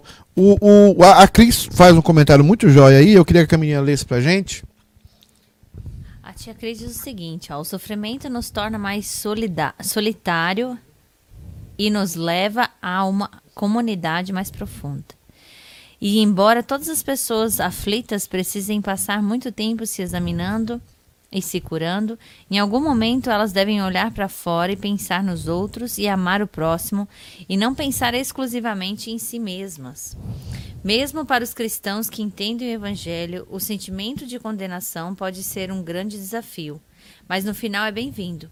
Podemos pensar que acreditamos que somos salvos pela graça, mas em tempos de dificuldade, podemos finalmente aprender a usar a doutrina que conhecemos em nossos corações. Lembrando que a ira de Deus e o castigo por nossos pecados caíram no coração de Jesus e agora que nós acreditarmos nele, yeah, é isso aí. Não há condenação para os que estão em Cristo Jesus. Ela cita Romanos 8:1. O Leandro quer a palavra. É, pode comentar, Leandro. É, o, o, a questão da crise aqui é muito importante. É, é, a combinação de Paulo sobre a cura das nossas murmurações, que a Sandra cantou a pedra aí desde o começo. Cantar a pedra é uma expressão baiana, eu acho. É, é, veja que a satisfação está relacionado com a falta da condenação. Leandro, você ia falar algo? Não, eu queria complementar, né? Porque você você estava comentando dentro da importância de nós colocarmos exemplos práticos disso e quando nós vamos para o âmbito da igreja, né? No âmbito da igreja ou no âmbito até familiar, no relacionamento em si, nós vamos ver essa essa, esse cuidado que a gente precisa ter em relação a não murmurar, ter um coração agradecido, né? ter uma gratidão no coração. Né? E, e, e eu, eu vejo assim, você começou com uma frase interessante no começo, que você dizia, disse assim, nós somos as pessoas mais abençoadas né? da face da terra. Nós somos realmente os mais abençoados, nós deveríamos ser as pessoas mais agradecidas sobre a face da terra. Mas olhando para a Bíblia, quando a gente olha para a Bíblia, a gente vê que o povo mais ingrato sobre a face da terra somos nós, povo de Deus. E isso se nós vemos claramente, nós não, nós não somos salvos porque nós somos melhores que os demais. Né? Nós somos salvos literalmente pela graça de Deus e isso é o que faz toda a diferença nas nossas vidas.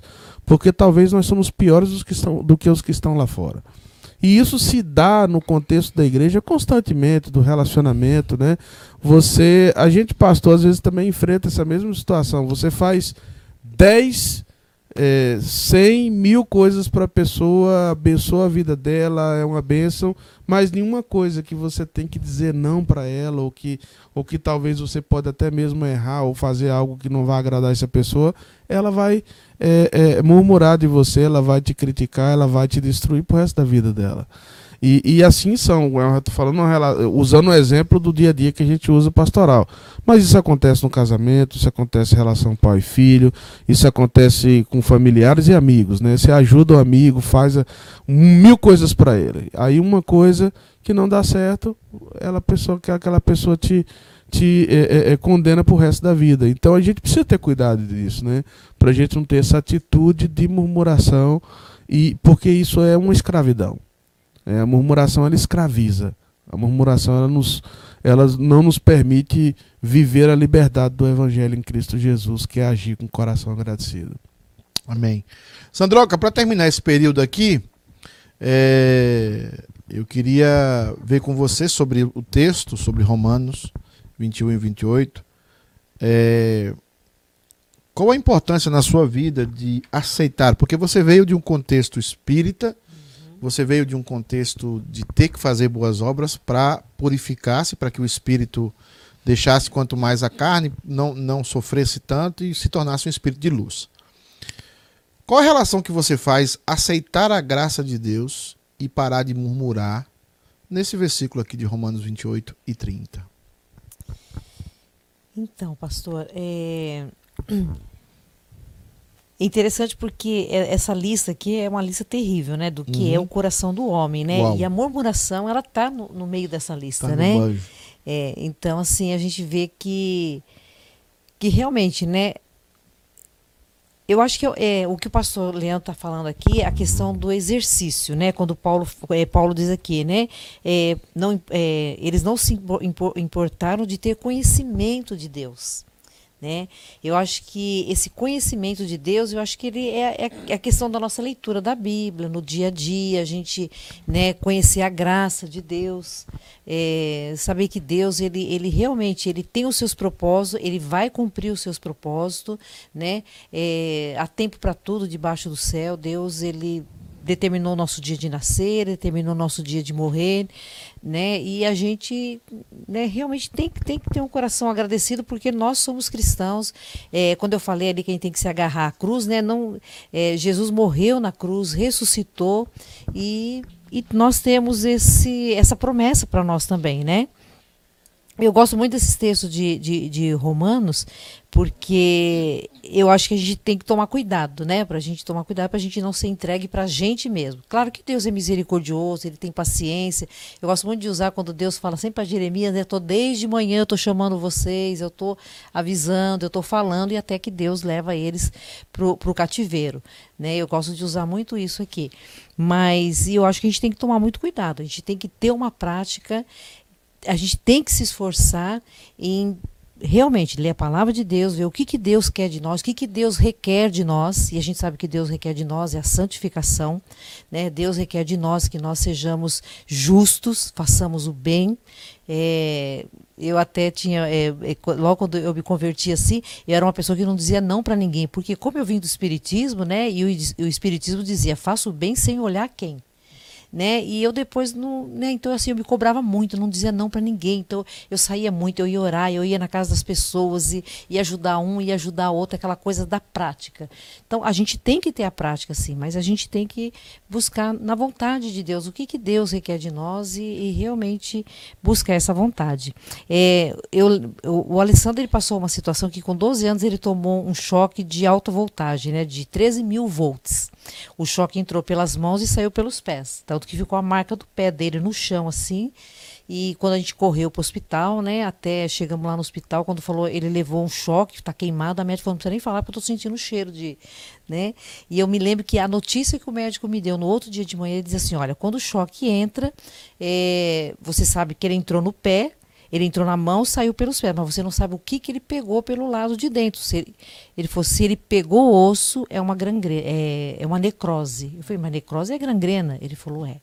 Ele e muitas pessoas perdem o pé, exatamente onde eles perdem o pé, né? E é na hora assim, o meu mundo caiu. Né? Mas a primeira, eu como cristã, o primeiro sentimento que eu tive foi quando eu virei para minha irmã e falei para minha irmã, eu preciso ficar sozinha com Deus. Né? Então assim, eu não murmurei, eu não reclamei, mas eu tive aquela sensação de que eu precisava de Deus, eu preciso estar com Deus, eu preciso falar com Deus e ver de Deus o que, que eu tenho, que, o que, que vai acontecer. Né? E Deus trouxe conforto, tudo, graças a Deus. Meu filho está aí com os dois pés, né? Só tem umas marcas no pé aí, mas tá tudo bem, graças a Deus, né? Agradeci muito a Deus, mas eu acho que a gente aprende isso na palavra de Deus. Aparentemente tá tudo bem. Aparentemente tá, só afetou o cérebro. Tô brincando, viu, filho? Não, ele é uma benção, né?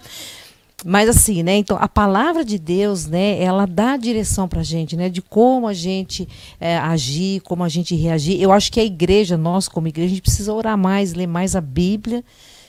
E eu tenho falado isso muito na- nas lives, né?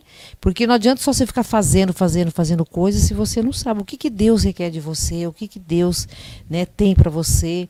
E orar e descansar em Deus. Gente, a vida é tão curta, né, pastor? Eu tô com 64 anos, tô começando a descobrir que a vida é muito curta.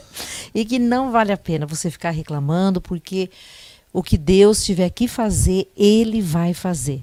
Né? Não adianta a gente chorar, a gente reclamar, não adianta. A gente tem que se alegrar no Senhor e dizer assim: olha, até aqui o Senhor está me ajudando e por pior que a gente tenha passado, mas Deus me sustentou e Deus me trouxe até aqui.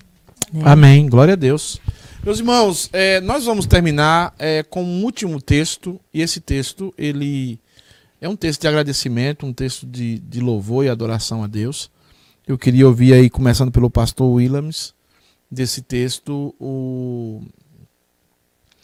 o que é que esse texto pode nos ensinar sobre concentrarmos as nossas vidas em sermos mais gratos a Deus e deixarmos a murmuração como um estado de vida, como um, um costume de vida, deixarmos isso e passarmos a viver um estado mais de gratidão, de louvor, de adoração. Eu queria que o pastor começar com o pastor Ilames, a Camilinha vai ler o versículo. O pastor Ilames falar suas considerações finais diante desse texto e depois segue os, os irmãos do sofá. Camilinha. Ah, Salmos 92, 1. Cântico para o dia de sábado. Bom é render graças ao Senhor e cantar louvores ao teu nome, ó Altíssimo. Anunciar de manhã a tua misericórdia e durante as noites a tua fidelidade. Amém. Pastor, o que poderia dizer para o pessoal que está nos escutando e que vai ficar gravado também, algumas pessoas assistirão depois, o que você tem a dizer como remédio para um dos remédios aí para para murmuração? Uh, esse salmo é um convite, né? É um convite aqui para a gente ser grato a Deus, né?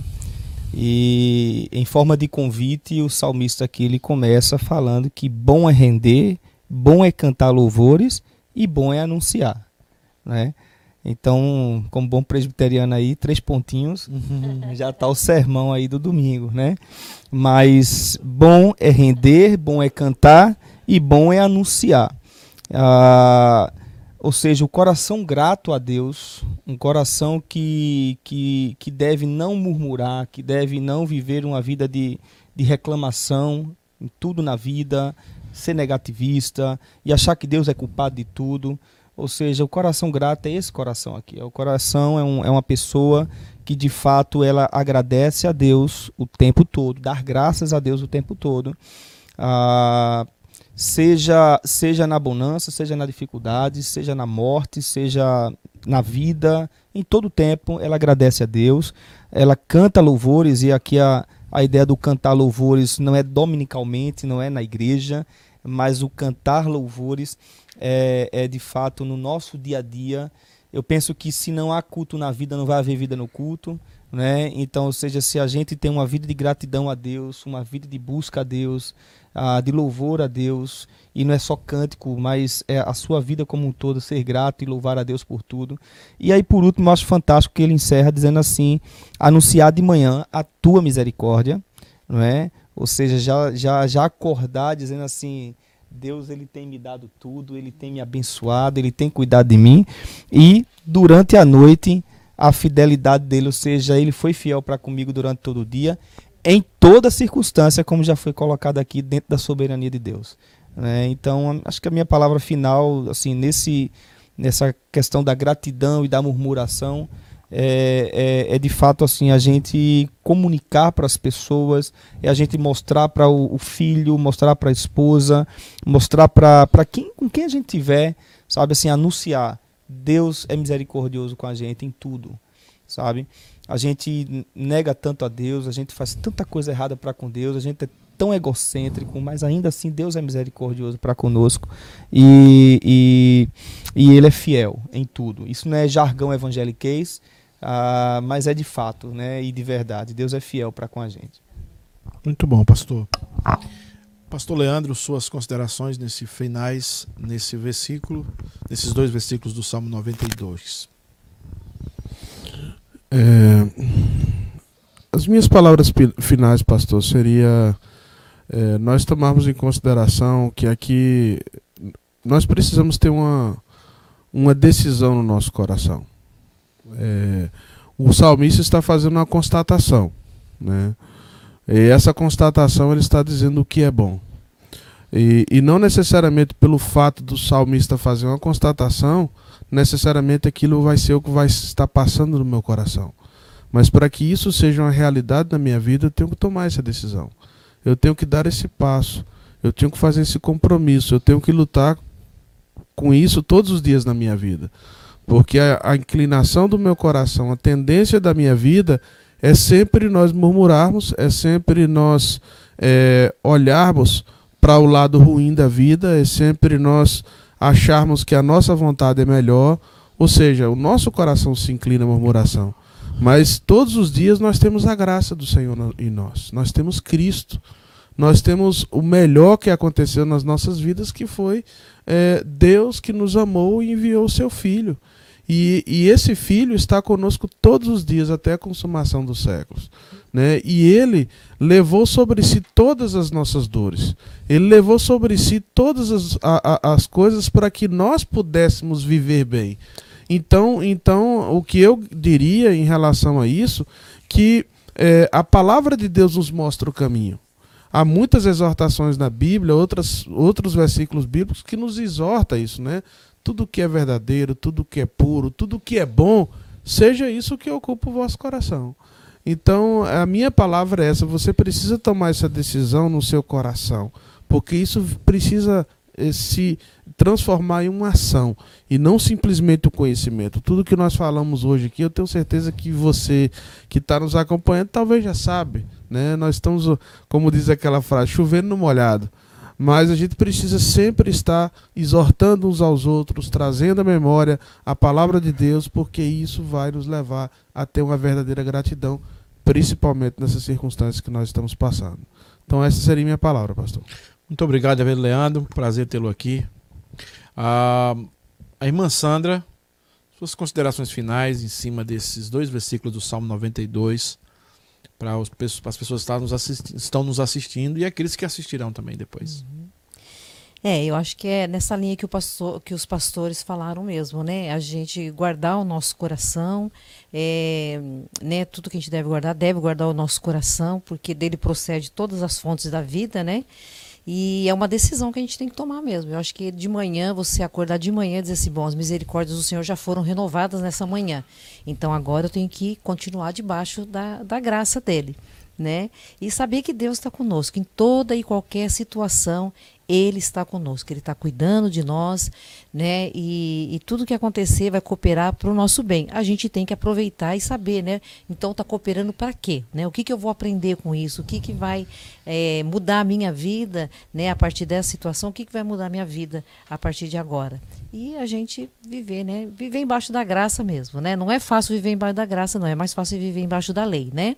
Mas com legalismo é bem mais fácil. Mas a gente, né, o Espírito Santo, ele habita o nosso coração para nos fortalecer e nos, nos ajudar. Amém. Pastor, o Spurgeon do Ceará. Deus abençoe.